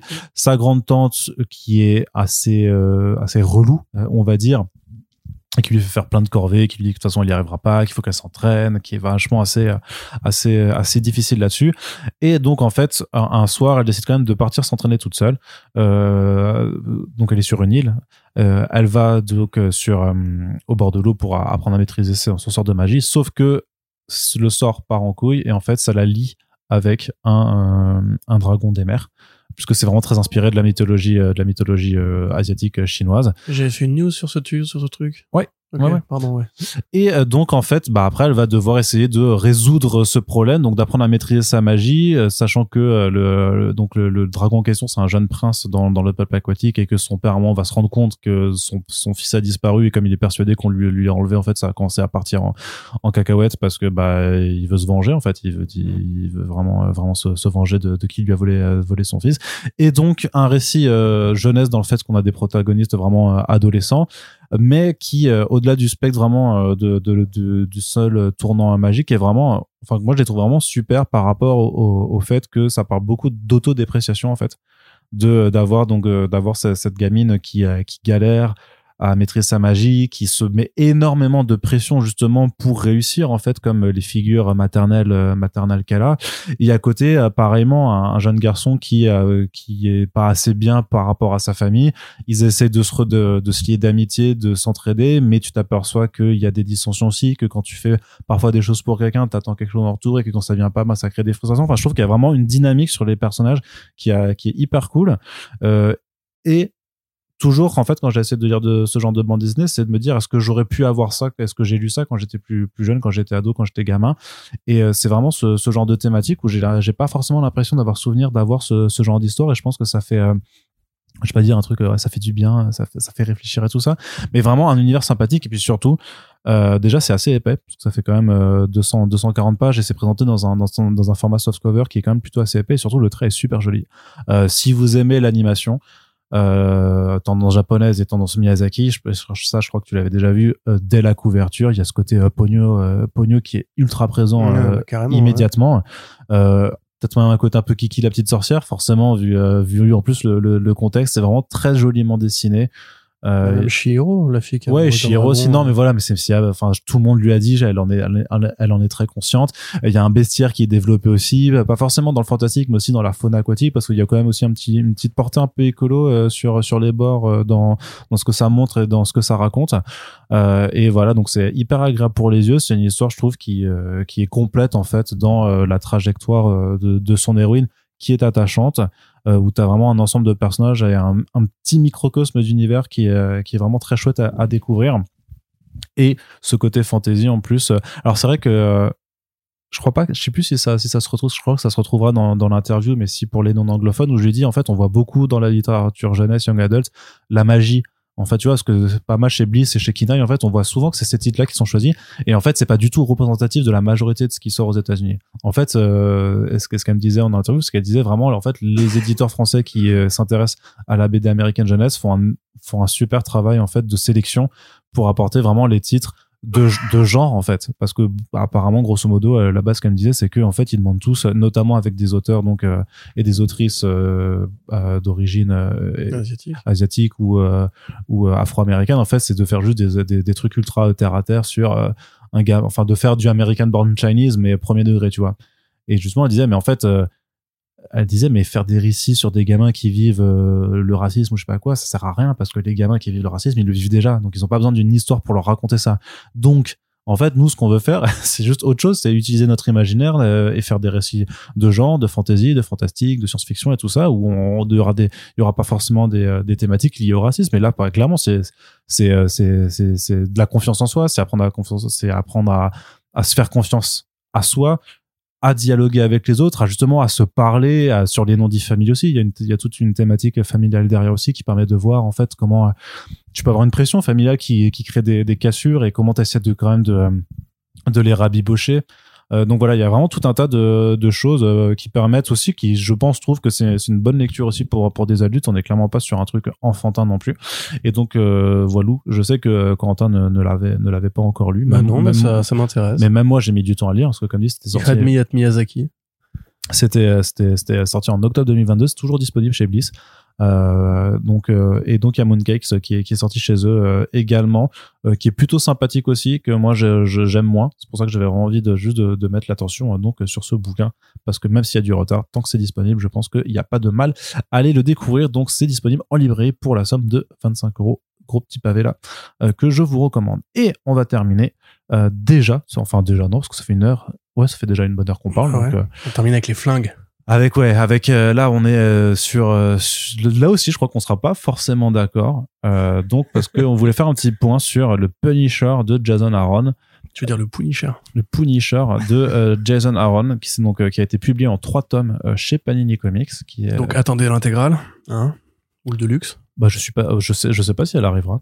Oh, bah tu rigoles ou quoi? Enfin, Tu veux faire un pari? Ils vont- Ils vont tout faire dans cet album? Euh, je serais assez prêt à le parier, hein, franchement, de, ce que, je, felle. de ce que je connais, euh, j'ai pas du tout vu ça dans les plans. euh, J'ai pas eu l'impression que c'était discuté, donc euh, franchement, mais j'en sais rien. J'en sais honnêtement rien. Mais je suis pas sûr. Mais donc dessiné par Paul Azzaqueta et Rezu Saiz pour des scènes du présent et du passé. Donc un travail sur 12 numéros qui était là surtout pour remettre le contexte éditorial, pour en fait euh, mettre les points sur les i sur qui est Frank Castle, qui est le Punisher en tant que symbole notamment, puisque euh, Marvel a eu beaucoup de problèmes avec la reprise du, célèbre logo à tête de mort par l'extrême droite, par la police, par les par, les militaires, et en fait par tout un tas de mouvements extrémistes euh, à tendance euh, néofasciste, euh, sur lesquels en fait ils ont ils ont perdu la main complètement. C'est ça. À cause du, du sniper célèbre qui a inspiré le film American Sniper, qui était fan du Punisher, qu'il avait sur son casque. Et ça a été repris ensuite par effectivement les condés aux États-Unis, les condés un peu violents. Et ensuite par le mouvement Quanon, qui, où on a vu dans les manifs des, des néo-nazis américains, des logos un peu partout. Et euh, même si Marvel ne dira jamais que c'est vrai, ils ont parfaitement conscience du problème.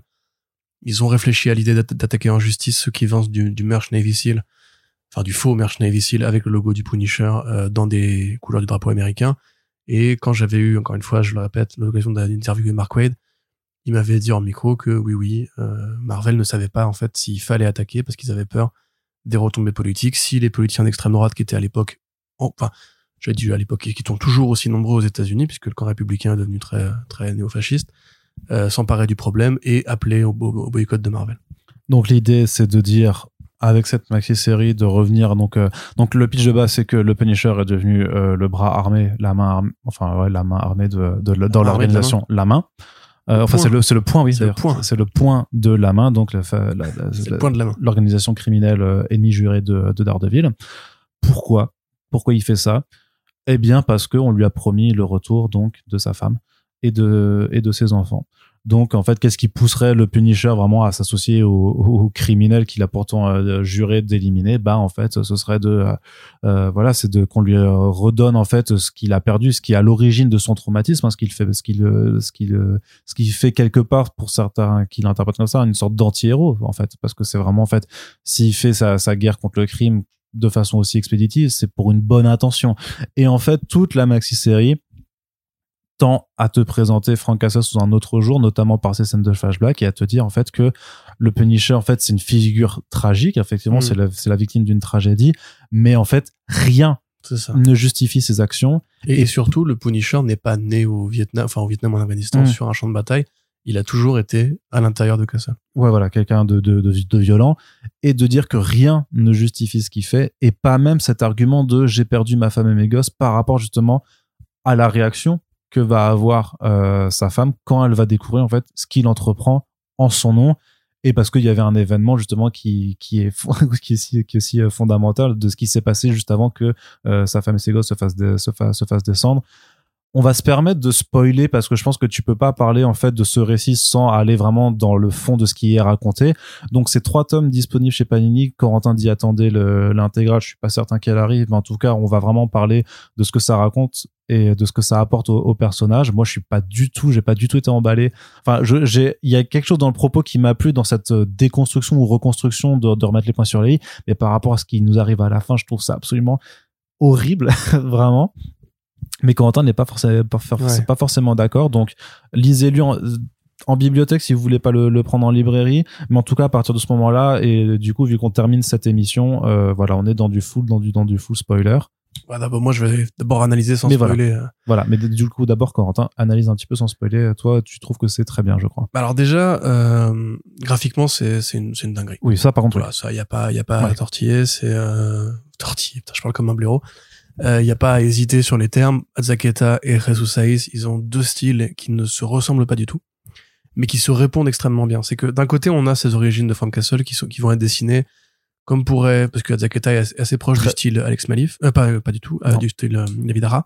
Et John Paul Leon aussi. Et John Paul Leo, bah, c'est oui, c'est toujours un peu la même euh, la même filiation, euh, avec des structures qui vont avoir des, des ancrages assez épais, un dessin qui va beaucoup utiliser les aplats de couleurs, Voilà, qui va très beaucoup, plat. voilà, très plat, un style qui qui va qui évoque en fait la, la bonne époque de Marvel Knights, et une histoire en fait qui revient vraiment à l'idée que Castle, donc n'étant pas un héros, et un modèle à suivre, est un tueur. C'est Jason Aaron qui remet du sens dans cette histoire-là. Quel plaisir de revoir Jason Aaron faire du, Jason Aaron. C'est-à-dire que l'un des propos fondamentaux de sa biographie, c'est l'humain est bestial et l'humain est amené à, détruire. Si vous, avez ça, vous avez ça dans Scalped, vous avez ça dans Southern Bastards, vous avez ça, j'avais écrit un papier là-dessus sur Comics Blog d'ailleurs, et vous avez ça surtout dans The Goddamned, où en fait il revient à l'origine même de l'humanité, c'est-à-dire la genèse biblique, et on voit le point de vue de Cain, le premier criminel, qui est en fait le grand héros my- mythique, le, le Conan le barbare, le héros fondamental, le premier héros biblique dans la vie de Jason Aaron, dans sa carrière, c'est Cain, donc le mec qui tue le premier. Et il va assister un peu euh, désespéré justement à l'idée qu'en fait il a créé cette humanité en étant le premier être humain bestial. Et ben du coup le Punisher c'est un, un héros qui est taillé pour Jason Aaron parce que justement c'est un mec qui vit dans la guerre. Il vit dans la guerre tout le temps avant même de faire la guerre. Il est dans le conflit, il est dans la destruction et dès, depuis qu'il est petit il fait, il fait ça en fait.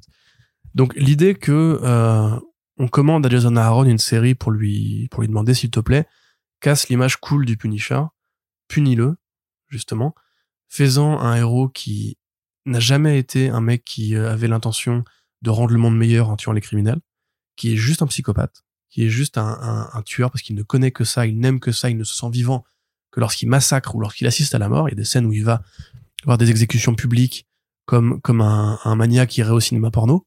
C'est littéralement de ça dont, il s'agit, hein, tu vois. C'est, il va voir des mecs qui se font buter sur la chaise électrique et il kiffe. Il a un regard de, de, de malade habité, tu vois ça c'est c'est vraiment une lecture ultra authentique sans compromis. Je ne pensais pas qu'on aurait droit à ça chez Marvel en 2023. Très honnêtement, en 2022. Très honnêtement, surtout pour un, personnage qui a été adapté à maintes reprises. Hein. Il y a eu trois films, euh, Punisher, il y a eu une série télé. Euh, il y a eu des jeux vidéo. Mais qui sont tellement fades, en fait. En, ouais, le Warzone n'était pas, pas trop mal et la série télé, c'est sympa aussi, même si elle, justement, elle triche aussi avec l'image de triche de ouf. Euh, on a, pareil, tu vois, c'est comme quand Garcenis avait commencé à travailler sur le Punisher à l'époque. Et il y avait un moment donné où t'as un, un autre justicier qui s'inspire de ses faits. Je sais plus comment il s'appelait. C'était un mec d'extrême gauche, en fait, qui allait dans les, dans les bureaux, qui butait les patrons, etc., etc. Et en fait, Punisher, il finit par le rattraper et il le chasse. Et il lui dit, mais en fait, ton idée était pas conne ouais, c'est bien parce qu'effectivement, les patrons sont des criminels, les, les, les 1% sont des criminels, les, les, les, milliardaires sont des criminels. Par contre, t'as fait une connerie, c'est que t'es rentré dans le bureau tel jour et en tirant au hasard, t'as aussi tué la secrétaire. Et elle n'avait rien demandé à personne. Donc t'es un criminel toi aussi, donc je vais te buter. Et ça, c'est la logique justement de, de Ennis, qui était en fait, oui, non mais le Punisher, c'est pas du tout un mec sympa. Moi, j'aime bien les mecs qui butent, donc je vais le rendre cool et je vais en faire un cowboy moderne. Mais c'est un héros qui est absolutiste. Et là, en fait, on le renvoie à un truc très humain, euh, très faillible en fait, et même extrêmement cruel dans ce que Aaron en fait, c'est-à-dire que il va même lui arracher sa motivation principale qui est de venger sa femme et sa famille, de dire que c'est un traumatisé.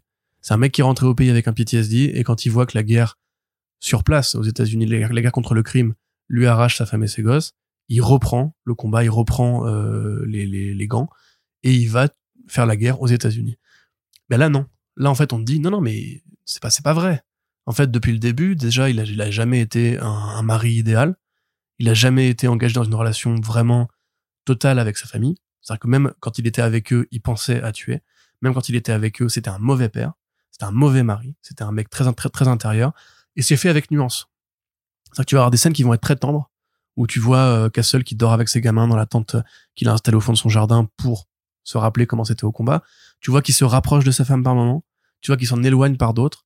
T'as la voix intérieure de sa femme qui euh, nourrit quasiment tous les flashbacks et qui est un point de vue, je crois qu'on n'avait jamais entendu jusqu'ici. C'est-à-dire, c'est quoi être la femme du futur Punisher, du futur plus gros psychopathe des États-Unis? Tu vas aussi avoir des nuances, c'est-à-dire que par exemple, t'as un moment donné où t'as Wolverine qui va cavaler après après Big Pun et à ce moment-là, Punisher, il fait ouais, mais d'accord, vas-y, tue-moi, mais par contre, il faudra peut-être que tu te tues ensuite, frérot, parce que t'as autant de sang sur les mains que moi, sinon plus. Et tous ces nuances-là, en fait, c'est génial parce que ça amène à une histoire qui est clairement faite pour sanctionner l'image du Punisher, pour qu'on évite de dire que ce mec-là est un gars, un gars cool. Et la fin, justement, c'est ce qu'elle a décevant. C'est qu'en fait, à la fin, tu dis, ouais, mais, mais du coup, en fait, rien n'est justifié. Mais oui, c'est le but. C'est pas justifié parce que justement, on est là pour te dire que c'est injustifiable. Et dans toute cette histoire-là, il arrive quand même à mettre des nuances, à mettre des moments où tu vas être accroché en disant, ah, mais en fait, il est pas totalement perdu. Il va réussir à reconnecter, à retrouver le chemin. Et en fait, non, il retrouve pas le chemin et toute l'aide que veulent lui apporter ses camarades et ses collègues de la maison Marvel à commencer par Daredevil, puisque Daredevil lui-même a, s'est éloigné en fait de la voie de la justice et de la vérité le jour où il a accepté de devenir euh, la bête pour euh, pour la main dans Shadowland. D'ailleurs cette histoire-là qui justifie Shadowland, que je trouve personnellement assez merveilleux, euh, qui vient le voir et qui lui fait Franck, mais tu te rends compte quand même que t'as ressuscité ta femme, c'est complètement taré frérot. Euh, il faut pas faire ça. Et ensuite là t'es en train de te faire manipuler. Et quand il commence à avoir ses pouvoirs, euh, non seulement Castle ne le tue pas, donc tu te dis bah du coup Castle il voit quand même Murdoch comme un frère ou comme un pote et tout. Et après, Daredevil lui fait, mais non, en fait, là, tu t'es vraiment perdu, il faut qu'on te ramène à la raison, et ça va se faire un coup de, de pompe dans la gueule, tu vois. Donc vraiment, moi, je trouve que c'est un truc ultra complet, ça prend tous les angles possibles. Il y a des scènes qui sont extrêmement euh, froides, d'une vraie violence. Euh, ouais. Bah, quand il assassine euh, les gens, on en avait parlé, on avait parlé du premier numéro en VO il y a, il y a quelques temps quand c'était sorti sur le, le, même le premier numéro où ça ça ça c'est l'exécution oui, oui, oui. Âpre, quoi. Et puis tu vois, en plus, euh, pareil, on, voit rarement euh, Castle quand il était gamin. Là, déjà, tu as l'impression de voir une, un truc genre Making a Murderer, tu vois, où, où les, les, parents se disent, ouais, on se doutait un petit peu quand même, parce qu'on l'a emmené chez un psy et il dessinait que des têtes coupées, tu vois, donc euh, voilà, c'était un peu, un peu bizarre. Euh, et à plus, ajouter un truc qui est très, qui est très régalade, je trouve, dans le choix du vilain, parce que on t'explique que Castle, bah, c'est un soldat, c'est l'éternel soldat et donc, bah, mécaniquement, le dieu qui, qui prierait le plus naturellement, ce serait Mars ou Arès, le dieu de la guerre. Et le dieu de la guerre, Aaron, qui, je pense, est fan de catch ou, euh, de, MMA, il en a fait un énorme bourrin ultra musclé, qui a en plus un peu la gueule de Punisher dans la façon dont, dont Saïs le, le, le dessine. C'est-à-dire que c'est un grand brun, euh, avec une mâchoire carrée et des yeux blancs. euh, et qui lui dit Castle je te voyais comme un fils pour moi t'étais mon meilleur mon meilleur prêtre entre guillemets parce que tu répandais la guerre partout où t'allais et tu t'hésitais pas tu mettais les moyens et tout. Syndrome Kratos. syndrome mais, clair, mais clairement. Et t'as des scènes de combat qui sont mais dantesques. Quand, quand il cherche euh, quand, enfin, quand il cherche la citadelle de la main avec son armée euh, d'apôtres mais c'est genre c'est- c'est du porno quoi. Enfin t'as t'as des tanks partout t'as des mecs avec des des soldats avec des casques de, de spartiates. Euh, t'as des scènes de combat qui sont vraiment euh, très bien voilà. Et puis t'as voilà t'as, cette violence qui qui, qui, qui, qui ne se cache pas c'est quand même devenu assez rare chez Marvel je trouve Euh, moi qui suis nostalgique justement de l'époque où Moon Knight avait plus de liberté je rattrape en ce moment le run de Mackay il est très bien il est très bien mais il est beaucoup plus mainstream que ce qu'on pouvait avoir droit avant Daredevil a peut-être été la série la plus, la plus authentique récemment, mais c'est pas un héros qui est aussi euh, ténébreux et aussi malsain euh, idéologiquement que le Punisher. Hmm. La dernière fois qu'on avait vraiment eu du Punisher, c'était à l'époque où Matthew Rosenberg avait pris le personnage, et là on était, on était plus dans un- un- une série de sadiques en fait. C'était le, on, on suivait le Punisher, il tue des mecs, ah c'est cool. Et t'avais envie de dire, mais non, c'est pas cool. C'est cool quand c'est fait avec un humour noir comme Garth Ennis le fait. Si c'est juste, ah regardez, il a tué des soldats euh, euh, de Bachar el-Assad en les égorgeant, t'as envie de dire, ouais, super, mais je- moi je suis pas un psychopathe. Ça en règle fait. pas le problème. ouais. Voilà, en plus. Alors que là, justement, t'as, t'as- il arrive à manier le plaisir graphique de voir euh, euh, Punisher qui mène sa guerre contre euh, le dieu de la guerre. Euh, il arrive à manier justement tout le côté complot à l'intérieur de la main, où on sait pas ce qui est vrai, ce qui est faux. T'as même des scènes qui sont très dures quand ils veulent ressusciter les gamins, où vraiment, là, t'as des trucs avec des fœtus mal formés qui doit exécuter et tout. Enfin, c'est, c'est une série qui est vraiment pour adultes, je trouve, qui comprend très bien euh, toute la généalogie, la symbolique de, de Frank Castle euh, avec ses différentes voix intérieures et vraiment moi toute la partie flashback je trouve qu'à elle seule tu peux tu peux couper les parties du présent en faire un roman graphique isolé genre Punisher Year One et c'est merveilleux. Enfin il y a aucune fausse note. Les, différentes scènes où il, couche avec sa femme il est encore déconnecté où elle le suit où il va dans un bar et où il se met à péter la gueule d'un mec qui parle mal des Marines c'est tout euh, c'est un truc qui pour moi voilà ça pourrait être l'histoire vraie d'un tueur en série en fait. Ça pourrait être l'histoire vraie d'un mec qui rentre au pays avec un PTSD la partie présente, évidemment, elle est plus fantasque parce qu'elle est plus Marvel. Faut, Euh, faut adhérer aussi en termes de suspension de crédulité, même si on est dans un univers Marvel, ce côté quand même d'avoir euh, ouais le Punisher qui a des super pouvoirs quoi. Ouais, mais c'est, t'avais pas lu Shadowland, toi? Non. Ouais. Bah après, c'était un peu le pari, tu vois. C'est, ça va devenir le, le fist, donc le fist. le fist, il est, c'est, c'est quasiment un dieu, tu vois. Donc, Mm. euh, et puis il est là pour amener la- l'apocalypse sur Terre et tout. Donc, Je trouve que moi ça euh, m'a un peu décontenancé quoi. c'est ça qui t'a gêné, du coup? Non, ce qui m'a gêné c'est la conclusion. Ah bah, la, parlons-en. la, la toute fin. Enfin, moi, j'ai trouvé génial. euh, Peut-être que j'ai- loupé, tu sais, mais le côté de de de, de, euh, complètement casser euh, la lecture du il veut venger sa famille pour la retrouver tout ça, alors qu'en fait elle allait demander le divorce. Je trouve ça euh, ouf parce que ça euh, c'est ultra nihiliste en fait dans le sens que non mais en fait c'est ça c'est que le, le Punisher était perdu et que en fait son combat il, il c'est un prétexte en fait il le crée c'est c'est c'est le prétexte. Et, euh, et vraiment ça, ce renversement de, de, de la conception euh, de, du combat de Frank Castle en fait qui n'en est pas en fait qui est, qui est vain et qui vraiment te dit juste en fait ça c'est juste un pauvre type quoi qui est irrattrapable. Euh, je trouvais ça j'ai trouvé ça vraiment brillant et, et pendant euh, tout au long de la série quasiment. C'est vrai que moi je, je plutôt partage je partage plutôt ta, ton avis. Mais alors cette conclusion de dire en fait bon le Punisher n'existe plus Frank Castle se barre et va donc sur Weird World pour devenir une sorte de guide pour enfants paumés. Mais c'est out of character quoi.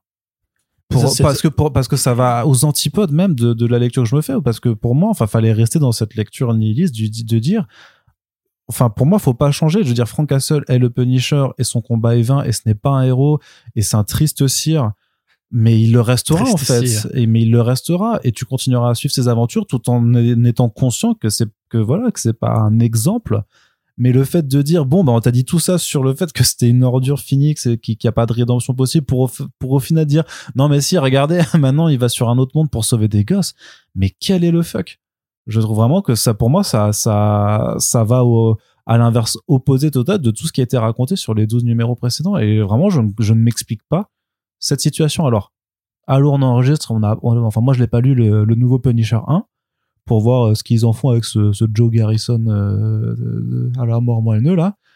Mais euh, j'espère vraiment qu'il y a un plan de long terme pour dire euh, il part faire son escapade avec les gamins Euh, Il y a Joe Garrison qui prend le relais sur Terre. Il va voir que c'est encore plus un méga taré, que ça va être un peu le syndrome Azrael dans euh, dans Nightfall et qui va revenir finalement pour endosser ce rôle en disant bon en fait c'est c'est un rôle de merde Ouais. mais c'est à moi je veux dire c'est ma pénitence il faut que je le fasse tu vois c'est à, à moi de, de prendre sur moi Après, mais sinon je comprends vraiment pas si je peux dire un truc, là-dedans ce que tu, dans, ce que tu évoques, c'est juste deux pages quand même. ouais mais ça mais pour moi mais ces deux pages qui sont après, alors en, en VO, tiens, je te, je te remonte le truc. mais pour moi elles sont qui tellement sont- out of truc quoi Après, en fait, la, la déclaration d'intention qui était oui, voilà, de- oui de bien fin, sûr ouais c'est clairement Marvel qui dit juste on peut pas tuer Castle, il faut que tu nous fasses une porte de sortie artificielle. Et c'est pour ça que pour moi, il les met vraiment la toute toute fin. Pour moi, son histoire, elle s'arrête au moment où il prend sa femme dans ses bras. Et le reste, c'est l'éditorial qui dit mais évidemment qu'on aura encore besoin de faire une série Punisher demain. Tu vois, je pense que ça se résume à ça en fait. ah bah ouais mais moi je trouve que fa- fallait pas la faire quoi arrêtez-vous quand il prend sa femme dans ses bras et ne lisez pas la suite si vous êtes comme Arnaud parce que effectivement, je vois très bien ce que tu veux dire, mais c'est entre guillemets c'est c'est normal, tu vois. Non, mais comme tu disais avant sur le fait de, de te laisser parler en, en, en premier sur, euh, sur l'argumentaire sur Rain, les gens vont retenir que ce qui arrive à la toute fin, tu vois. Et moi, du coup, j'ai beau avoir kiffé le voyage, en fait, je, ça, ça m'a, ça m'a vraiment bloqué, en fait, d'avoir ce, ce- cette intention, cette autre intention, justement, qui, et qui tranche d'autant plus qu'effectivement, t'as, t'as effectivement cette page de postface de, de Aaron, euh, qui te réexplique, si t'avais pas bien compris, que, que voilà ce qu'il, ce pensait. Et d'un coup, ouais, tu te retrouves avec cette, cette autre truc de l'éditorial et, et bah ouais, bah du coup, bah je, déteste ce que l'éditorial a voulu faire avec oui, ça. bah bien sûr. Mais après, pour moi, ça n'empêche pas que le propos a été a été ce qu'il a été. Tu Mhm. vois, c'est-à-dire que le propos, il a été dit. Et tu vois, c'est un peu de la même façon que dans, dans l'album, t'as le moment où donc euh, Castle devient euh, le fils pour de vrai, il massacre euh, des pédophiles, il massacre des milliardaires, il massacre des enfoirés par-ci par-là, etc., des seigneurs de guerre. Et euh, tout le monde vient essayer de l'arrêter. Et le seul mec qui arrive à le faire tomber, enfin, faire tomber idéologiquement, c'est Captain America. Parce que t'as ce côté, Captain America, il est comme moi, c'est un soldat, et quand j'étais gamin, j'avais le masque Captain America et tout. Et dans la fin, en fait, t'as tous ces mecs qui viennent voir Castle pour lui de leur, pour essayer de le faire changer d'avis. Pour lui dire, écoute, euh, Wolverine, voilà, qui lui dit, euh, avoue que t'as fait ça pour une raison, euh. T'as Moon Knight qui lui dit, mais t'es comme moi, en fait, toi, t'es un paumé et on va essayer de te récupérer, mais en fait, et d'ailleurs, Castle ne lui répond rien parce qu'il sait, en fait, que Moon Knight, c'est lui qui a raison. Et à l'inverse, Cap, qui va être plus dans la logique, bah, va falloir qu'on répare tes conneries, quoi. Et tout ça, en fait, le procès du Punisher qui se fait sur ces quelques pages-là, il est définitif. Tu vois, c'est que Marvel va laisser quel- quelques mois, quelques années passer avant de ramener euh, Castle pour qu'on voilà pour qu'on le remette sur pied. Mais tu sais, c'est comme à la fin de, euh, du Moon Knight de Jeff Lemire. C'est quand tu finis le Moon Knight de Jeff Lemire, tu te dis mais en fait je peux pas raconter la suite de Moon Knight parce que tout a été dit. Mm. C'est qu'en fait ça y est, il est il est il est conscient de ce qu'il est, il est conscient que sa psyché est brisée, il est conscient qu'il se raconte des films et limite en fait le lecteur est conscient que tout ce qu'on te raconte depuis le début avec Moon Knight, Kunshu, chiqué, tout ouais. ça, en fait, ça, ça n'existe pas. Et que limite, en fait, c'est un mec dans un asile ou pas. Ou alors, à la limite, c'est un mec qui est vraiment juste taré, qui se, qui entend des voix ou pas. On sait, on n'en sait rien. Et donc, il y a aucun moyen de faire une suite. Et ben, après Punisher de Aaron, quelque part, t'as plus vraiment moyen de faire une suite. Tu vois, parce que tu peux pas juste, euh, en tant que maison d'édition qui vend, euh, qui, qui vend des bonnes histoires avec des super-héros qui sauvent le monde à la fin, tu peux pas juste te dire, en fait, le mec, c'est un psychopathe depuis le début. Euh, il aime juste tuer et il se balade au milieu des, des Vengeurs depuis X temps d'années, etc. Et personne se dit, tiens, ce serait bien s'il allait en prison. Tu vois, en fait, à un moment donné, ils peuvent pas juste admettre ça. Donc, ils sont obligés de construire cette espèce de, de sauf-conduit ou peut-être qu'ils vont le re-reconstruire ensuite, euh, comme ils avaient fait avec Daredevil à la fin, justement, de, de Shadowland, où il y avait eu un Daredevil Reborn, où il devait réapprendre à être un héros, etc., etc. Je, vois, que- je comprends ta critique, mais pour moi, elle est juste sine qua non de, de la mécanique éditoriale classique, en fait. C'est, on, ne se débarrasse pas des personnages de comics, même quand ils sont aussi problématiques et qui posent un tel challenge moral que le Punisher. Mais c'est pour ça que pour moi, il fallait pas s'en s'en débarrasser. C'était juste le, le continuer à, à le faire vivre, mais avec quand même le fait est que le, le propos a été dit, que les termes ont été dit. Donc après, si, si d'autres gens continuent à vouloir le mésinterpréter, bah, tu leur dis non, mais en fait, euh, t'es juste t'es juste trop bête, quoi, parce qu'on te l'a dit textuellement, parce que c'est pas non plus implicite, là. C'est une c'est une maxi-série qui est très explicite dans son propos. Et à partir de ce moment-là, je pense que l'éditeur, par rapport, si tu veux, à la, à, à la responsabilité de la charge symbolique du personnage, en fait, il a fait le taf, tu vois, de, de dire vraiment quel est, quel est euh, ce, comment il voit son personnage. Et que dans ce cas, si après c'est encore détourné ou, ou mal interprété, euh, c'est plus de sa propre responsabilité, tu vois ce que je veux dire? Moi, pour moi, l'erreur, c'est de pas l'avoir fait suicider à la fin, en fait. Tu vois, c'est, mais Ouais. ça, encore une fois, voilà, tu peux pas dans les un comics Marvel. J'aurais été très, très, très intéressé à une époque quand Bendis avait fait Daredevil End End of Days. Il avait prévu aussi Punisher End of Days, qui aurait été comme Daredevil End of Days, une histoire où, où on va revivre à la fois le passé du Punisher qui fait un post-mortem et si Marvel avait vraiment eu euh, les baloches euh, d'assumer en fait simplement que le personnage est devenu trop trop encombrant au vu de son statut, au vu de son logo, au vu de tout ça, ils auraient juste pu le zigouiller, relancer une ligne Marvel Knights, ramener Carcenis ou ramener un auteur ou un scénariste qui aurait eu, euh, bah pourquoi pas par exemple Torrent Grandbeck, qui aurait eu l'envie de reprendre à zéro ou de faire juste des histoires où il va calacher des mafieux, limite hors continuité Marvel, dans un monde rien qu'à lui.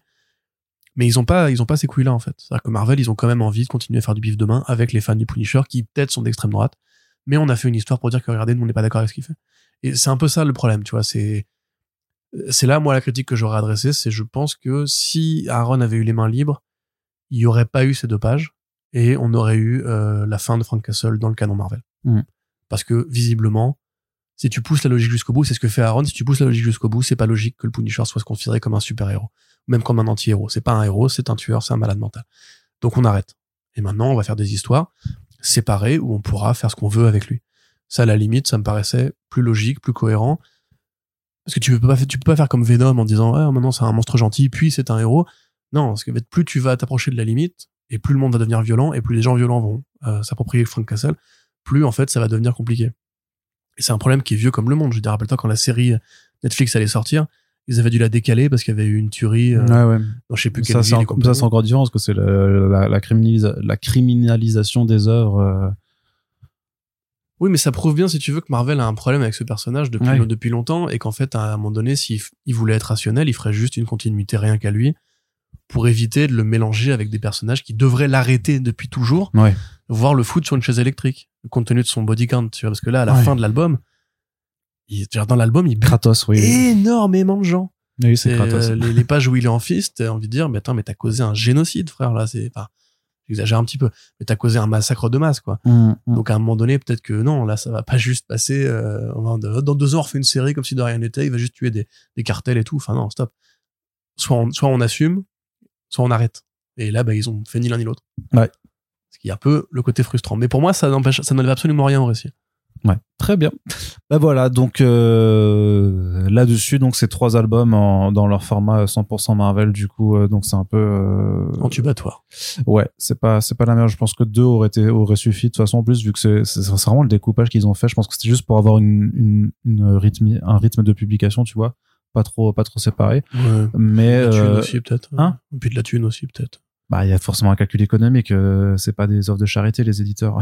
oui, enfin, oui, mais c'est pas non plus des, des escrocs. Enfin, tu vois, alors là, le- ces 12 numéros, tu fais 6-6, quoi. Je suis d'accord. Non, mais je suis d'accord. Sauf que c'est surtout oui, c'est c'est beaucoup et beaucoup. Mais je t'avoue que là, sur sur deux coups, je pense, mais c'est- je pense que c'était juste vraiment euh, ce- cette question de, de rythme, euh, parce que c'est pas non plus, à mon avis, sur les, les, les niveaux de vente des, des 100% Marvel, c'est pas non plus là-dessus qu'ils sont la- le chiffre d'affaires. C'est quand vois. même assez agaçant, je trouve. Oui, je trouve que c'est- c'était pas un très bon découpage, mais donc c'est disponible en trois albums.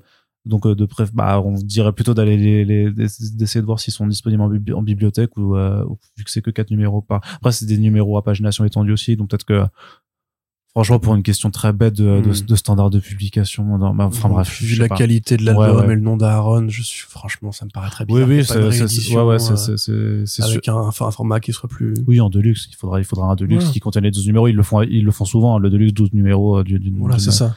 D'un, titre, c'est Celui-là, il va fait. arriver de toute façon. Ouais, donc ce sera mieux sûrement d'attendre euh, cette série, mais si vous voulez la découvrir absolument, bah lisez-le euh, dans le stand d'une Fnac ou euh, en bibliothèque si c'est disponible. On en a terminé pour ces, ce back issues VF. Euh, on en a d'autres en prévision, bien entendu. euh, D'ici la fin de l'année, ça vous donnera sûrement euh, plein d'idées de lecture et de cadeaux à faire pour les fêtes de fin d'année ou simplement pour vous, pour vous occuper. On espère donc que ces podcasts, ça vous plaît. Merci à toutes et tous de nous avoir écoutés, puis on se dit à très bientôt pour la suite de nos podcasts. Salut Salut!